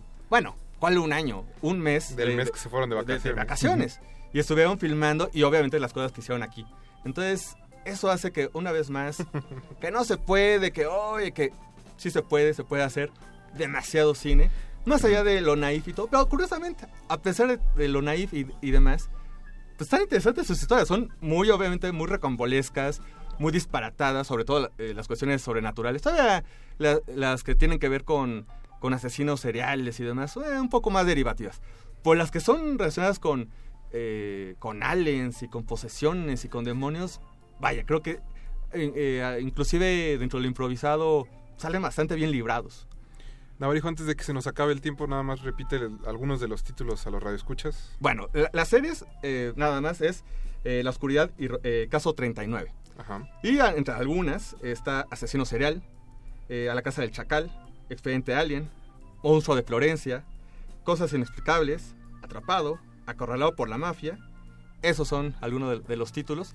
Y en casi todos, eh, pues obviamente Capitán, el perro detective del video home, pues hace acto de presencia. Y en algunos de los casos, pues es el que resuelve el, el misterio a, a seguir. Esa es la recomendación. Ah, y claro, por supuesto, dirán, bueno, ¿y dónde lo vemos? Próximamente, Claro Video. No nos paga Slim, pero casi siempre recomendamos Claro Video porque es el- la fuente. El que tiene el video home. Cochambroso y, y cutre. ¿Qué le diría capitán a todos los cineastas mexicanos? Guau, guau. Chicos, ahí Y estuvo guau, la guau a recomendación. Frida y guau, guau a Ah, Max Sonino. Ahí estuvo la recomendación del navarajazo de esta semana. Alberto, muchas gracias por venir esta noche. Gracias. Jorge Javier Negrete. Gracias, Rafa. Buenas Le noches. agradecemos a Raúl Cuesta y a Daniel Pérez Coronel que nos acompañaron, también a Erika Arroyo, Betoques en la producción, Eduardo Luis, don Agustín Muli en los controles con esa mano segura de todas las semanas. Nosotros nos vamos a despedir con Magritte de John Cale, aquel guitarrista de The Velvet Underground. Recuerden que sigue punto R y mañana otra vez Resistencia modulada. Mi nombre es Rafael Paz. Hasta el próximo martes. Guau, guau. Guau, guau. Ningún locutor fue dañado durante la filmación y reproducción de este programa. Cualquier parecido con la realidad es un atentado a la ficción. Consulta cartelera para próximas funciones.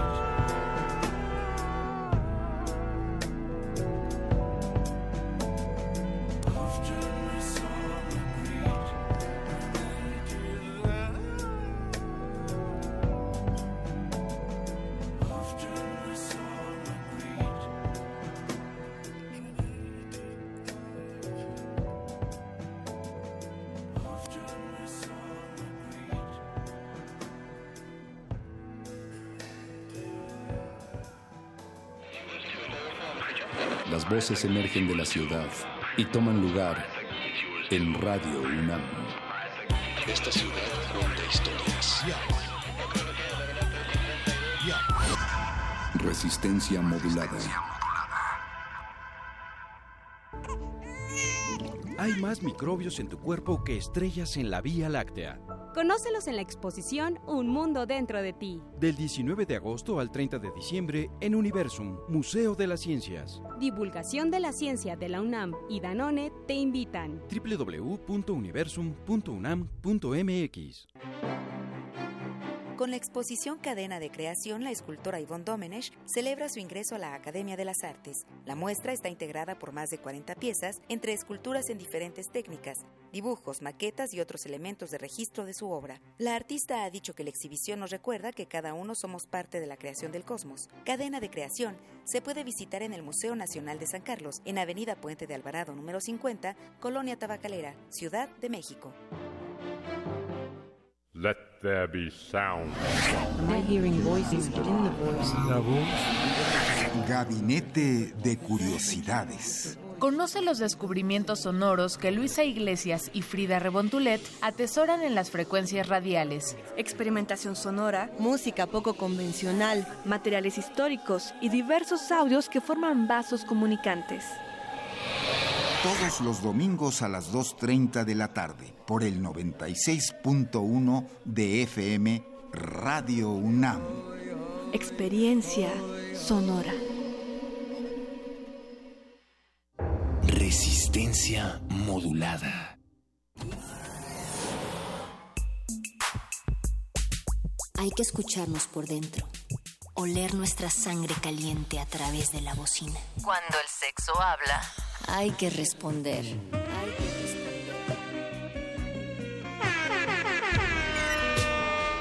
El, el, el punto R.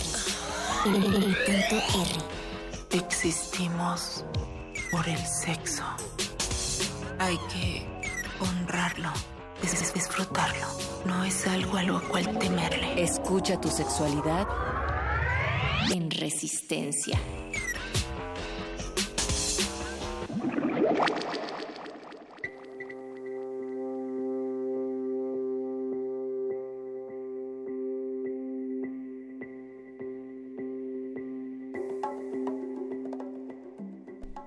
Aprender a habitar nuestro cuerpo es mirarlo como nuestro territorio, nuestra manera de expresarnos a través de él. Es descubrirnos a nosotras mismas por medio del placer, el erotismo, las palabras que nos pueblan. Somos un cuerpo que sangra, se mueve, transpira, se expresa en palpitaciones y fluidos. Somos dueñas de nuestro espacio, nos apropiamos de nuestro cuerpo. Amigas, amigos, puntoerristas, ¿cuál es su relación con su propio cuerpo? Esto es el punto R.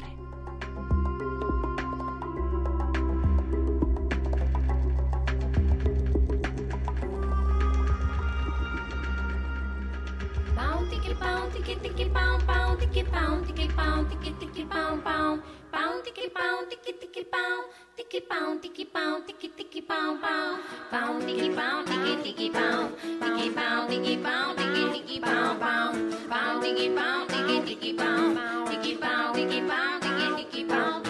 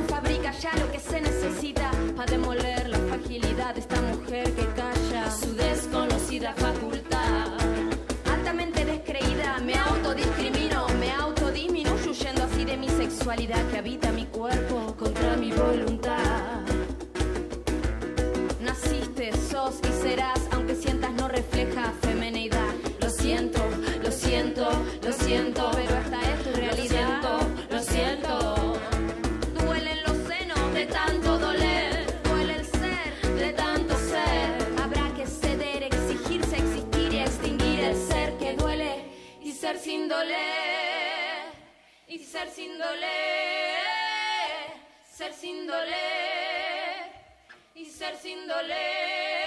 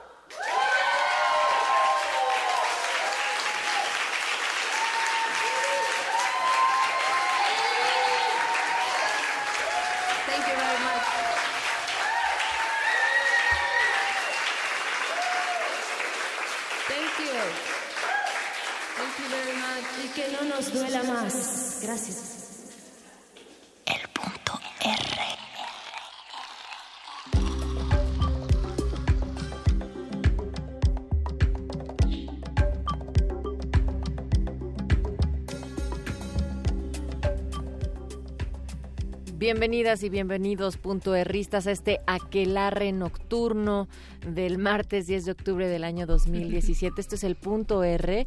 Mónica Sorrosa, buenas noches. Buenas noches, Natalia Luna, un gusto estar con todas y con todos ustedes. Acabamos de escuchar a Fémina, un grupo de tres mujeres argentinas. La canción que escuchamos se llama Los Senos y pues al ritmo de de los tambores, Nat, comenzamos este punto R para hablar del cuerpo, de territorio, de lo político, de cómo conquistarnos a nosotros y a nosotras mismas. Y sobre todo cómo a través de los procesos físicos, sexuales, el cuerpo de las mujeres es uno de los digamos, de los espacios más poderosos en muchos sentidos. Y para ello está con nosotros Lila Guerrero, ella es actriz, promotora de derechos sexuales y reproductivos, directora de la colectiva Comadres, participa también en Bajisisters, es madre y dula. Bienvenida, Lila.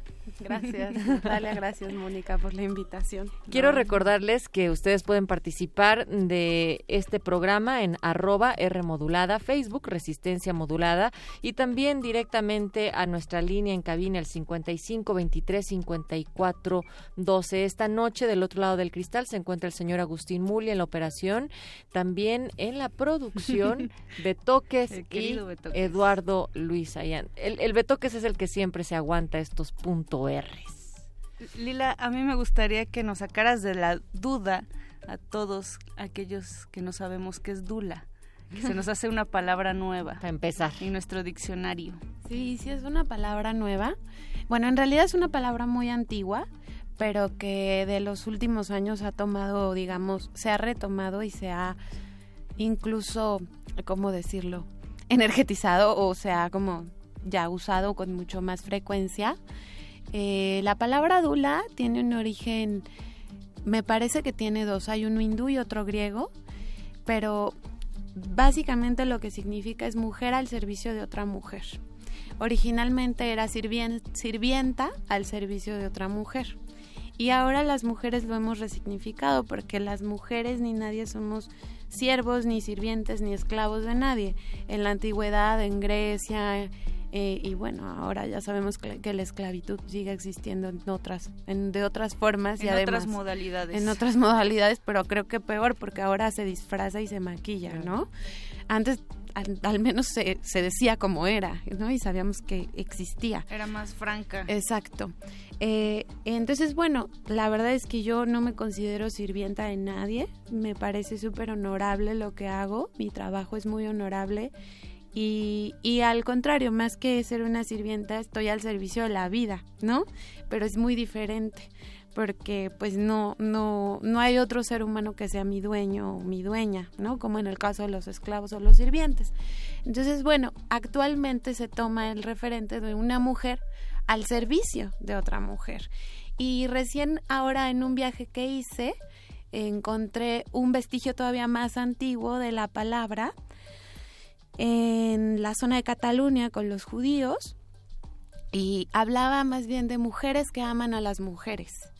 Eh, en este y más allá del sentido lésbico, ¿no? No porque no querramos hablar de lo, lo lésbico, no tenemos un problema, sino porque necesitamos entender el amor entre mujeres como algo mucho más amplio y menos corto que solo el deseo sexual, ¿no? Hacia otra mujer. No porque esté mal, insisto, sino porque el amor entre mujeres es bien grande, bien diverso y bueno, yo creo que eso es una dula, una mujer que ama a otra mujer, ¿no? Y que a su vez le enseña a esa mujer cómo amarse a sí misma, ¿no? Es mi significado propio. Qué bonito Ya, pero ya, está bien bonito, pero además que eh, se ha caracterizado por estar en, en ciertos momentos de acompañamiento con otras mujeres. Claro, eh, las dulas, eh, sobre todo actualmente, nos formamos para acompañar a las mujeres durante el embarazo, el parto y el posparto. Nos diferenciamos de las parteras o de las ginecobstetras porque no tenemos cierto conocimiento a nivel muy técnico y clínico de atención al cuerpo. ¿Vale? Hay, una, hay prácticas que no, no estamos capacitadas para hacer como a nivel muy clínico, pero de ahí en fuera hablamos de que realmente el trabajo, si lo podemos hablar ampliamente, tanto parteras como dulas, pues nos dedicamos a eso, a cuidar los cuerpos de las mujeres, ¿no? Eh, durante la etapa de la maternidad. En mi caso, yo me autonombré y autocertifiqué como dula vaginal, porque lo quise ampliar. Dije, bueno, si una, una dula es una mujer al servicio de otra mujer, una dula materna es eso, pero ¿qué pasa con una dula vaginal? Que también trabajo sobre todo el área sexual de las mujeres que no necesariamente esté relacionada con la maternidad. Entonces creo que el concepto dula es bien amplio, pero efectivamente se usa las certificaciones o las formaciones actualmente en, en escuelas como tal están relacionadas con la maternidad. Y ahora vamos a entrarle a, a partir de esta, pues, esta conversación sobre tu formación, Lila.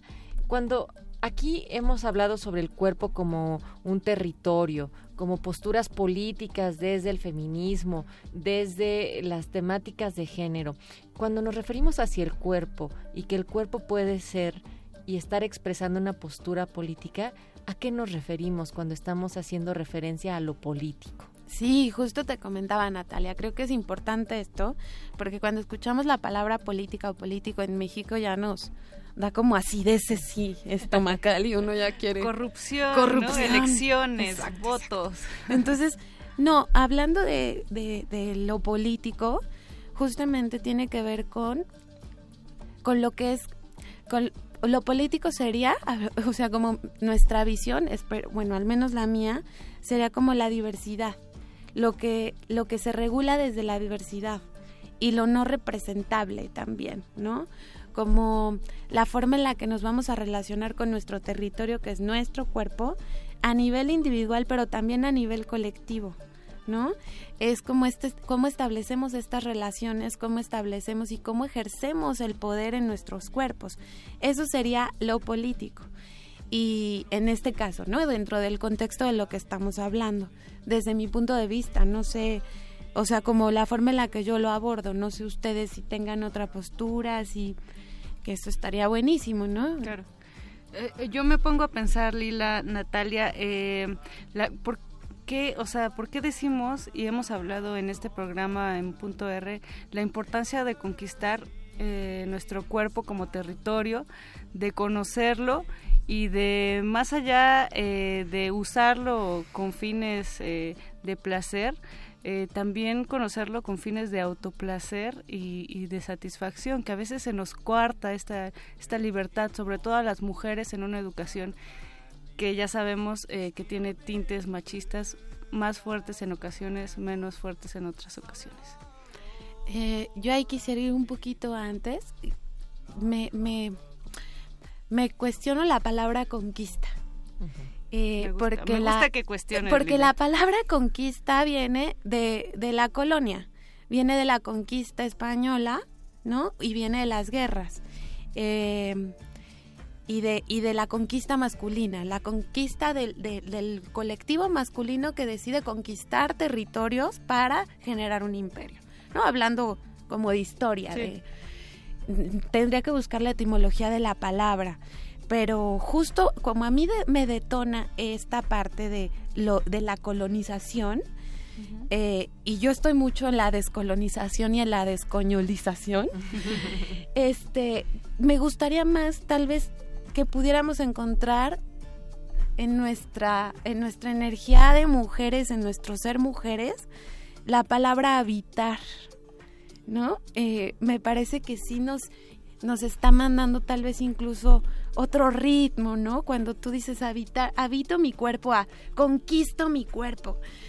Mm, no, no, no es que no es que no quiera decirlo, de pronto a lo mejor lo pienso. O sea, si yo me miro a mí misma diciendo conquisto mi cuerpo, me veo como una guerrera encima de la cama y diciéndole chao chao a todo el mundo por, por ser muy prudente con mis palabras. Pero si yo digo habito mi cuerpo, siento que es alguna práctica que puedo sostener más tiempo. La conquista es de mucha energía, requiere requiere una constante energía y, y presencia de, de, una manera muy particular sobre el cuerpo. En, en cambio, habitar, habitar es estar en él de manera continua y un poco armónica también pienso, ¿no? O Pero sea, nada sencillo, es decir, qué tan conectadas y qué tanto habitamos las mujeres, hablemos nada más dentro de esta cultura, ¿no? Aquí en, es más, incluso acá en la Ciudad de México, no quisiera acotarlo mucho, pero vaya, de cómo podemos estar o no tan conectadas y habitando nuestros propios cuerpos, Lila. Híjole, sí es, es, es que es, sí, Natalia, es un trabajo, o sea, es un trabajo continuo. Y por eso prefiero tomar la palabra habitar, porque como se vuelve un trabajo continuo, lo que necesitamos es administrar bien la energía que utilizamos en ese trabajo. Porque si nos derrochamos la energía en la conquista, llega uno agotada, pasa con las marchas, pasa que llega un punto en el que uno dice, ya no voy a, o sea, no quiero salir hoy, ¿sabes? No voy a salir más a luchar. En cambio, cuando estás en la naturalidad de la vida, en la fluidez, se puede sostener el trabajo. Ahora, creo que un buen inicio, hablando de cosas muy simples, es empezar, voy a hablar de las mujeres y perdone la bandita masculina que nos está escuchando o que me escucha, pero es que tengo el cuerpo de una mujer. Igual de todos modos los hablamos de ellos, pero en este sentido. Las mujeres podemos retomar esta habitar nuestro cuerpo comenzando por lo más simple. Entender eh, eh, aprender o eh, escuchar mucho más los procesos hormonales que vivimos durante el ciclo menstrual. El ciclo menstrual no es solamente cuando menstruamos, el ciclo, en realidad el ciclo sexual sería, ¿no? Cuando menstruamos, cuando ovulamos, cuando estamos preovulando o cuando estamos pre, en la premenstruación. Cuando tú empiezas a entender tus ciclos, como a nivel de menstruación, eso empieza a ayudarte a entender quién eres. Desde cosas muy básicas, no estoy hablando de nada chamánico ni, ni, ni etérico, estoy hablando de algo muy concreto como entender cómo tu flujo cervical, ojo, ese es el flujo el que muda, el, blu- el flujo del cervix, y es el que arroja nuestra vagina, ¿vale? El que vemos en nuestros calzones cuando nos quitamos el calzoncito en la noche o, o- o el que echamos en el papel de sanitario, cosas muy básicas. Y, e idealmente el que vemos en nuestros dedos cuando nos tocamos, ¿no? Eh, o sí, más bien. Entonces, ese es un buen inicio. Empezar a llevar un registro de cómo está nuestro flujo. Cuando digo cómo está es desde cómo huele, a qué sabe, sí, chicas, van a probar su flujo. O sea, van a probarlo. Si es más ácido en algunos momentos que otros. Exactamente. ¿Qué color tiene y cuál es su consistencia? Es muy bonito darse cuenta que cuando uno ve la etapa de la ovulación, el flujo es un hilito, es como como el hilito de una sábila, así como de un gel muy casi transparente. ¿Y por qué es un hilito?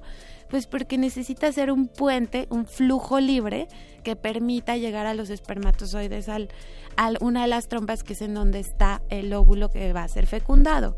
Entonces, entendiendo esas cosas muy que, que, que yo digo son simples, pero sé que requieren de un trabajo.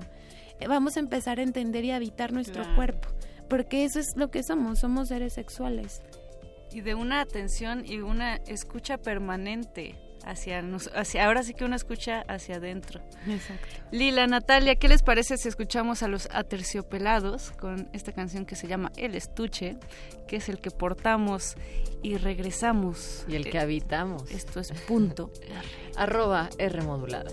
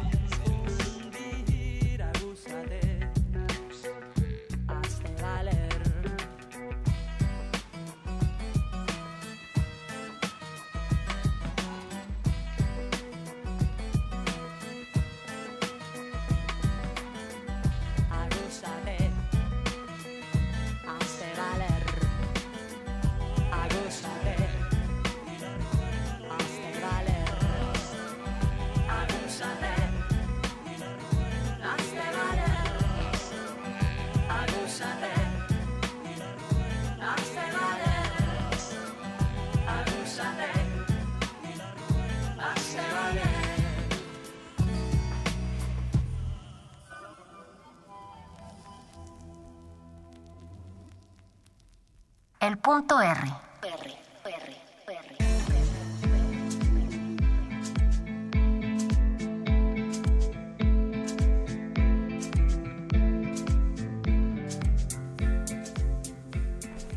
Esto es punto R.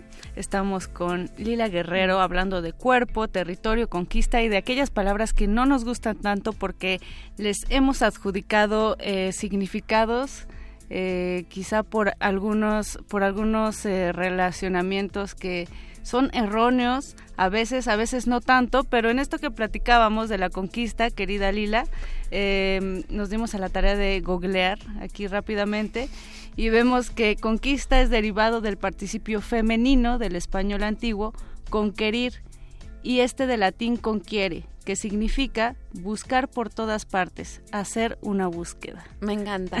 Ahí voy a habitar. Además.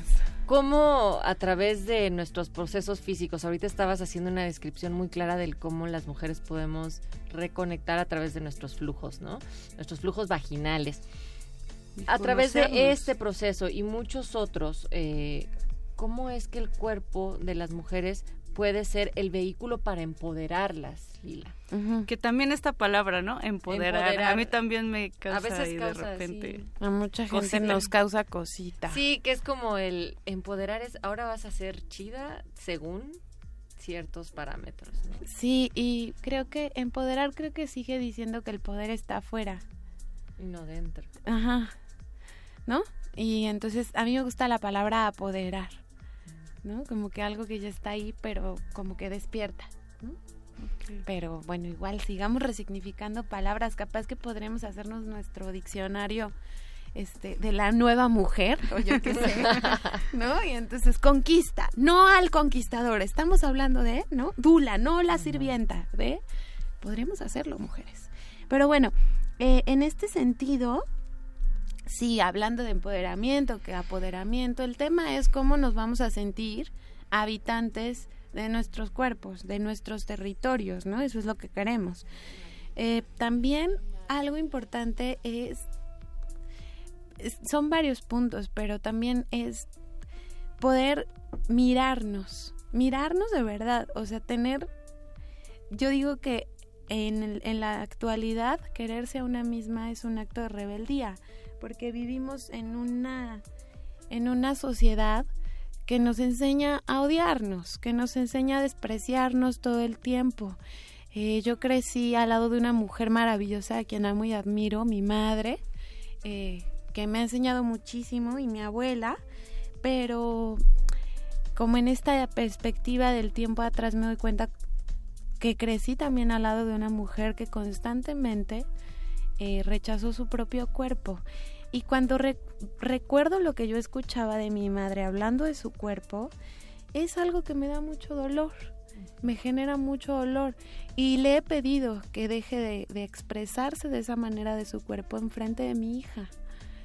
Porque yo no quiero que María escuche cómo su abuela se rechaza. Eh, entonces, en este sentido, cuando digo mirarnos, es mirarnos desde un lugar de apreciar nuestro cuerpo como es. Apreciar que para empezar está vivo, ¿no? Y que y, y, y- de verdad lo digo así, o sea, de- desnudarte y mirarte al espejo, tener las agallas de hacerlo y de no, no, no despreciar lo que ves, sino apreciar, ¿no? Es muy bonito cómo se parece la palabra, pero del desprecio a la apreciación hay un camino. Entonces, construir ese camino hacia nuestro territorio de la apreciación de, de estar vivas, de tener este cuerpo con vida. Y quisiera poner otro, otro punto. Hace unos meses estuve en un festival de puras mujeres también en el Caribe, se llama Mujer Raíz, por si lo quieren encontrar. Y fue muy bonito, tuvimos una sesión de nadar en un cenote y cuando les proponíamos a las mujeres entrar desnudas, híjole, todas se ponían así como, pero ay, ¿cómo? Desnuda mi cuerpecito, mi lonjita, mi flacura, mi todo, ¿no? Sí. Y de pronto llegó una mujer, una de las ponentes que había tenido, hace unos años tuvo cáncer de mama, le tuvieron que extirpar los dos senos. Y cuando ella escuchó, vamos a entrar al cenote desnudas, se desnudó con una dignidad. Ese cuerpo tocado por, por, por toda la parte clínica tan fuerte y tocado de manera tan fuerte, que te extirpen uno de los órganos, yo creo que es uno de los procesos más duros que podemos vivir. Pero ella lo hizo con una dignidad que nos mostró ese amor a su cuerpo y nos dijo, es que yo libré la muerte, no puedo estar más orgullosa de mi cuerpo que, que, o sea, estoy lo más orgullosa de mi cuerpo porque estoy viva. Eso a mí me dio el parámetro de, ¿en serio? en serio no me vuelvo a avergonzar de mí misma. Entonces, cuando hablo de habitar y de retomar este espacio y este poder, hablo de, de sí, de ser unas valientes que se aman a sí mismas y que se trabajan el autoamor. Y como diría Marcela Lagarde, practicar el egoísmo, ¿no? practicar ese supuesto egoísmo, el que nos dicen siempre estamos al servicio de los demás, siempre estamos poniendo la vida para los demás, poniendo el, cuerpo para los demás, ¿no? En la entrega, la mujer y la entrega.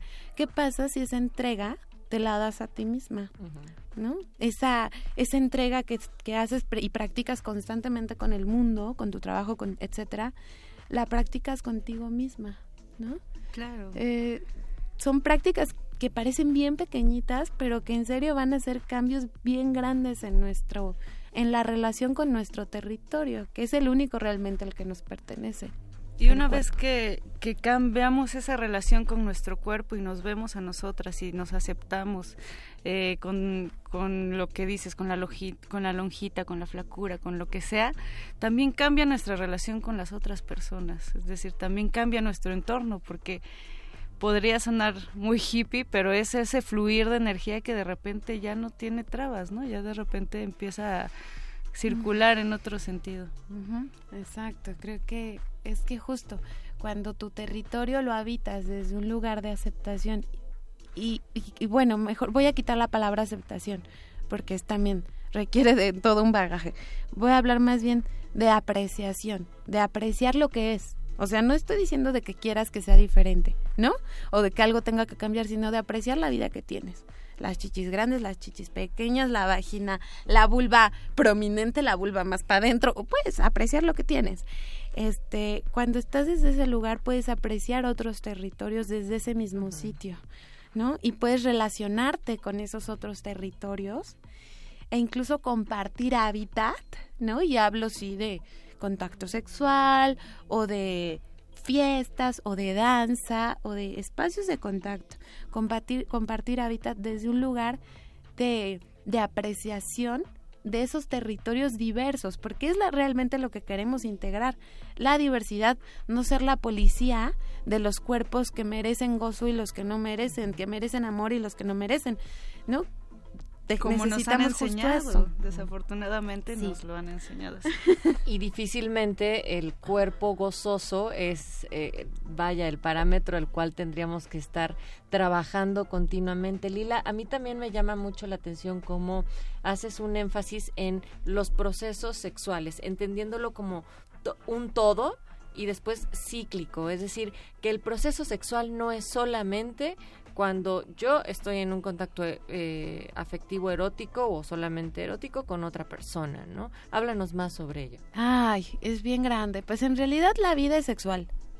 O sea, de ahí venimos. Vea, vayan al bosque, vayan a la naturaleza y las libélulas siempre se están ahí copulando con otras libélulas, ¿no? Y entonces de pronto en medio de la selva llueve y aquello huele a orgasmo.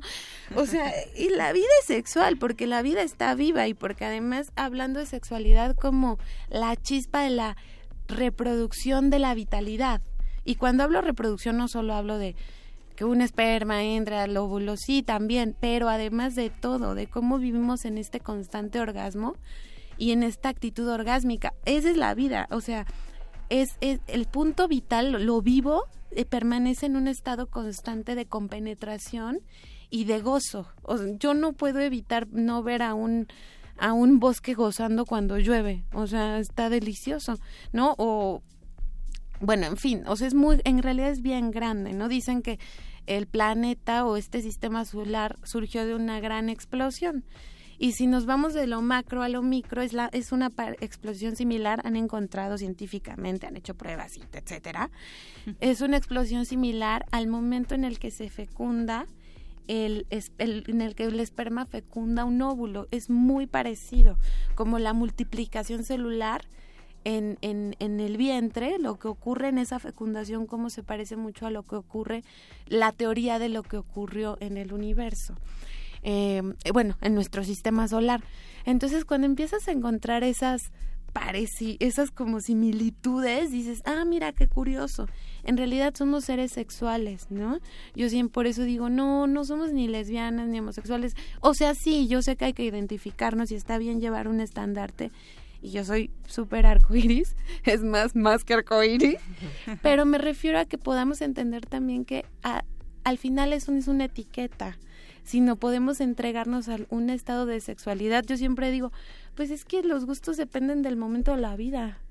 Muchísimo, hay gustos más definidos, ¿no? Hay veces que te gustan más tiempo las chicas, más tiempo los chicos, más la variedad, más lo, lo trans, pero en realidad somos eh, gente que somos la, la humanidad vive en un estado de sexualidad. El punto es que nos han puesto tabús. Ahora, sobre ese gran estado de sexualidad hay como hablando de un gran ciclo y luego hay adentro microciclos. Todos son microciclos.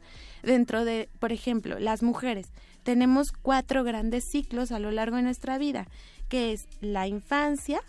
En la infancia también tenemos un estado sexual, por supuesto, porque si no, no tendríamos vulva y no tendríamos vagina y no tendríamos ovarios. Nacemos con todo el equipo y hay exploraciones o sea hay, muchas niñas que exploramos desde nuestra infancia nuestros órganos sexuales no ahí está esa esa potencia. Luego está la adolescencia que es ese estado o más bien la activación sexual que es toda la parte fértil de nuestra vida. Y entonces entraría a las mujeres que ejercen esa parte fértil en la maternidad. Y luego, al final, está la plenipausia. Yo no le digo menopausia, este, porque ya no queremos más palabras que nos hagan menos, sino en plenitud. Las mujeres que dejan de menstruar porque su ciclo eh, a nivel de sangre de óvulos ha terminado, pero están en otro estado ante la vida. Y bueno, esos serían los grandes ciclos de la mujer a nivel sexual. Y no estamos diciendo que uno sea más importante que otro, so- se viven de manera diferente.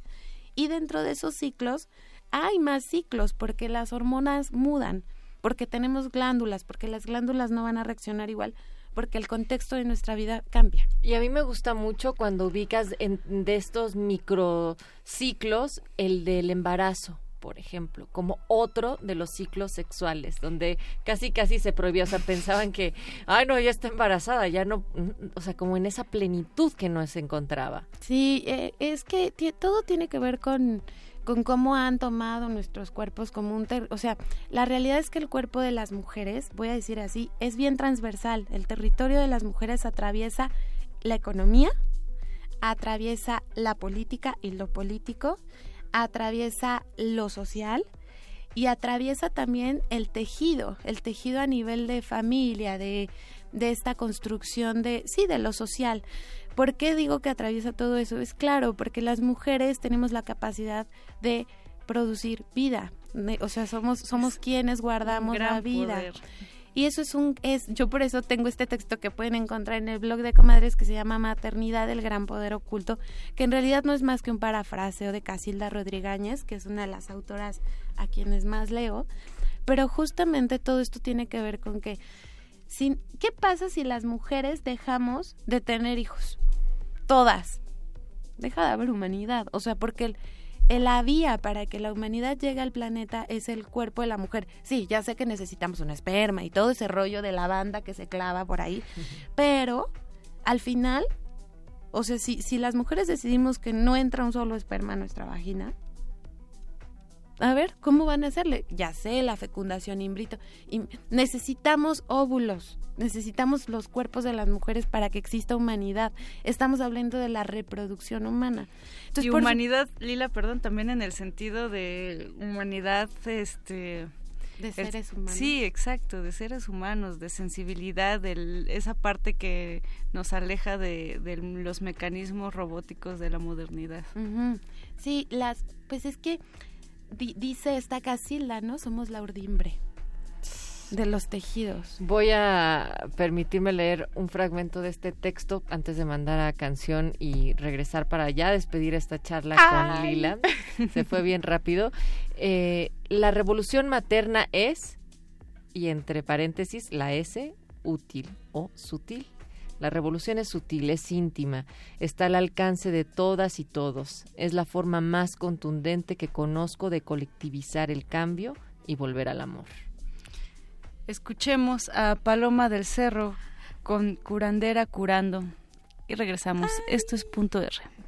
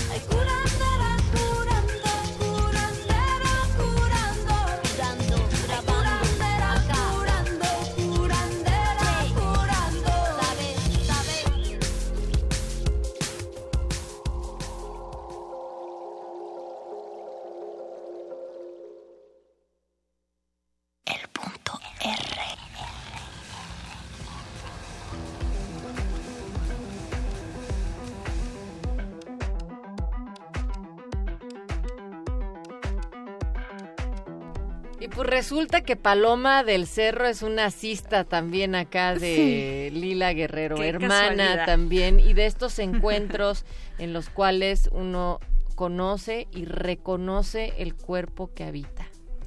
Sí, Palomita es una gran amiga del corazón y del alma y de todo y que les digo, pues es, es mi comadre. Pero cuenta el chisme de, de cómo se conocieron, porque también eso nos va a llevar a otro tipo de talleres y actividades que tú Sí. das. Nos conocimos en un encuentro que se llama Mujer Raíz, que se hace cada año en Playa del Carmen, bueno, en el Caribe mexicano. Y bueno, vino. Ahora va a volver a venir también. Se, hace, va a ser el 8 de marzo, el Día de la Mujer del 2018. Y bueno, ahí nos conocimos Paloma y yo. Y luego eh, en Ciudad de México nos seguimos viendo porque ya tenía unos conciertos aquí. Hicimos un círculo de mujeres eh, con una práctica muy chula que me gusta mucho hacer, que son los vapores vaginales. ¿Qué es eso? es un preparado de hierbas tipo té específicas que, que se van a, van a entrar en contacto con nuestra vagina y con nuestra vulva. eh, y es un preparado que se, o sea, no es coincidencia, se prepara de una manera muy con- concreta para trabajar diferentes temas, desde infecciones vaginales, cistitis, em, este, candidiasis, etcétera, etcétera. Y eh, bueno, nada, o, yo les digo el por qué sí, ¿no? O por gusto, por, por tener calientita la vagina. Entonces, este, pues es eso, te pones... Sí es una práctica que yo intento explicar con detalle porque, o sea, ojo, no lo hagan sin tener detalle de esto porque se pueden lastimar. En el sentido de que si se ponen el agua caliente muy cerca de la vagina, pues se queman su vulva. Entonces, pues nada, es un vaporcito, literal como si te hicieras un vapor en la cara, ¿no? De plantas, como cuando te enfermas de la tos y así, pues similar, pero en la, en la vagina, con una falda larga a modo de carpa. Entonces, bueno, hicimos este círculo de vapores vaginales y a Paloma nos puso a cantar con el vapor ahí puesto y les cuento pues que nacieron unas voces de sirenas y yo creo que de ahí nace la voz de la sirena, de, de la voz de la vulva, la voz de la vagina, porque es una boca, ¿no?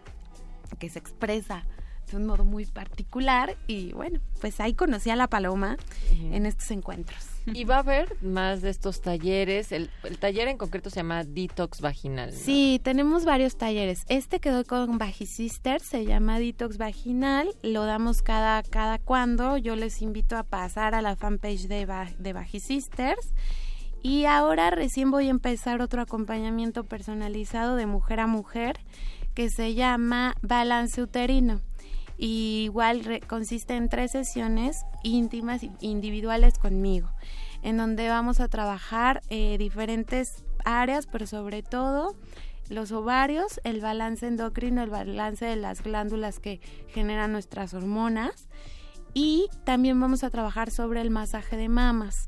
El masaje de mamas es súper importante. Yo les digo, es que esta cosa de estarse tocando para ver si te estás encontrando cáncer o no, me da un poco de... Ay, sí. Ay, ¿por qué no mejor te estás tocando rico constantemente las chichis?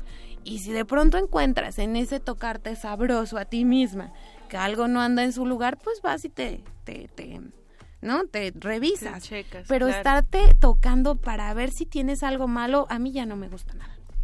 Entonces, bueno, nos vamos, ay, casi creo, pero bueno, por un lado está eso, pueden, em- ah, también quiero regalarles, quiero, quien- Eh. las mujeres que estén escuchándonos pueden comunicarse directamente conmigo a mi correo electrónico que es lila romero guerrero arroba gmail.com y les voy a regalar eh, unas imágenes que son unas tablas de cómo llevar el, el, el registro de tu ciclo menstrual, de tu flujo vaginal y te puede ayudar a entender también tus emociones, cómo se van moviendo. Hay muchas aplicaciones que lo hacen en tu celular, pero sí te recomiendo llevar un diario escrito porque la escritura nos ayuda a encontrar un espacio de intimidad con nosotras mismas y de habitarnos, es otro ejercicio de habitarnos y yo les propongo hacerse constantemente cartas a su cuerpo. ¿No? Totalmente. Entonces, en este diario de los flujos vaginales de la menstruación, hacemos también cartas a nuestro cuerpo o cartas desde mi menstruación, ¿no? O sea, ¿de quién soy yo ahora en este en esta menstruación que me puso muy loca, ¿no? O me puso súper romántica. Depende. Entonces, bueno. Y en esta menstruación odio a... y Oh, exacto. ¿no? Exacto. Y bueno, y hay otra cosa ahí. Otro, viene el Festival de Carpas Rojas, el tercer Festival de Carpas Rojas y de la Mujer y la Tierra. El primer Festival de la Mujer y la Tierra, unimos esfuerzos, va a ser el 4 y 5 de noviembre en el Ciudad de México, Huerto Roma Verde. Pueden entrar a la, a la fanpage de Carpas Rojas México y a Huerto Roma Verde y a Naturaleza Medicinal. Ahí van a encontrar toda la información también en Tribu Comadres, que es la otra organización que dirijo, en Bajis Sisters. Eh, bueno, ahí vamos a estar. Y bueno, pronto voy a tener una fanpage personal para tener concentrado toda esta información porque ya me está, ya me dijeron que ya qué onda con mi desmadre. Entonces, bueno, pues eso, todas son todas esas invitaciones, mujeres. Y recordarles que es lila romero guerrero para que ustedes puedan escribirle y ella les haga el favor de mandarles este calendario que suena increíble, Lila. Muchísimas gracias por estar acá. No, pues encantada, estoy bien contenta, gracias a ustedes. Muchísimas gracias también eh, Natalia Luna en la producción de este punto R, nuestro querido Betoques y Eduardo Luis siempre presente, José de Jesús Silva ahora en los controles y los vamos a dejar mis queridos puntuarristas con Las Acevedo. Esta canción se llama El Molde y nosotros nos escuchamos el día de mañana a partir de las 8 de la noche. Mónica Sorrosa, gracias.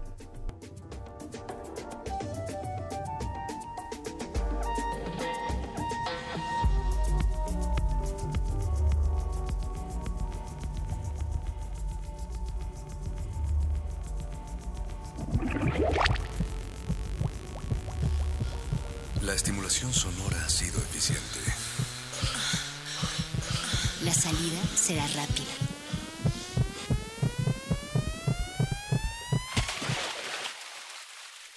Vuelve cuando quieras volver a escucharte. El punto R. El, el- el punto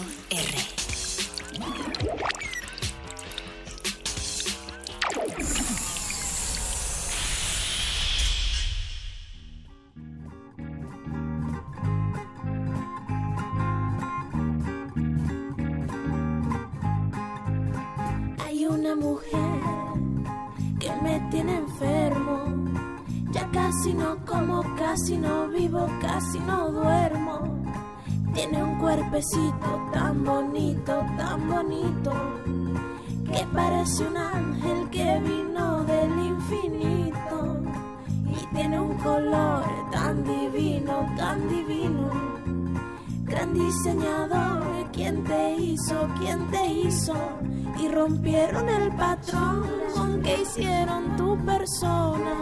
Y botaron el molde para que no hubiera copias. Y rompieron el patrón, muchachita buena moza.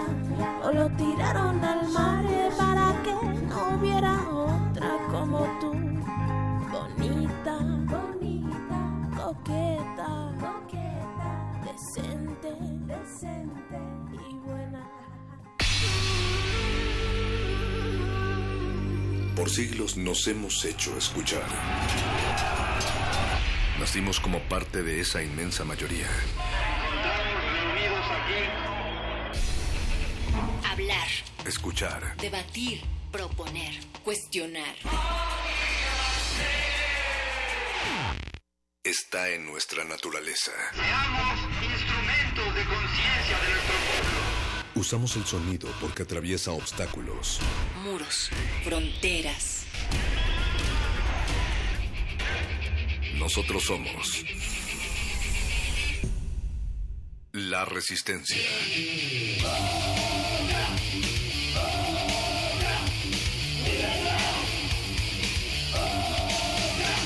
Resistencia modulada.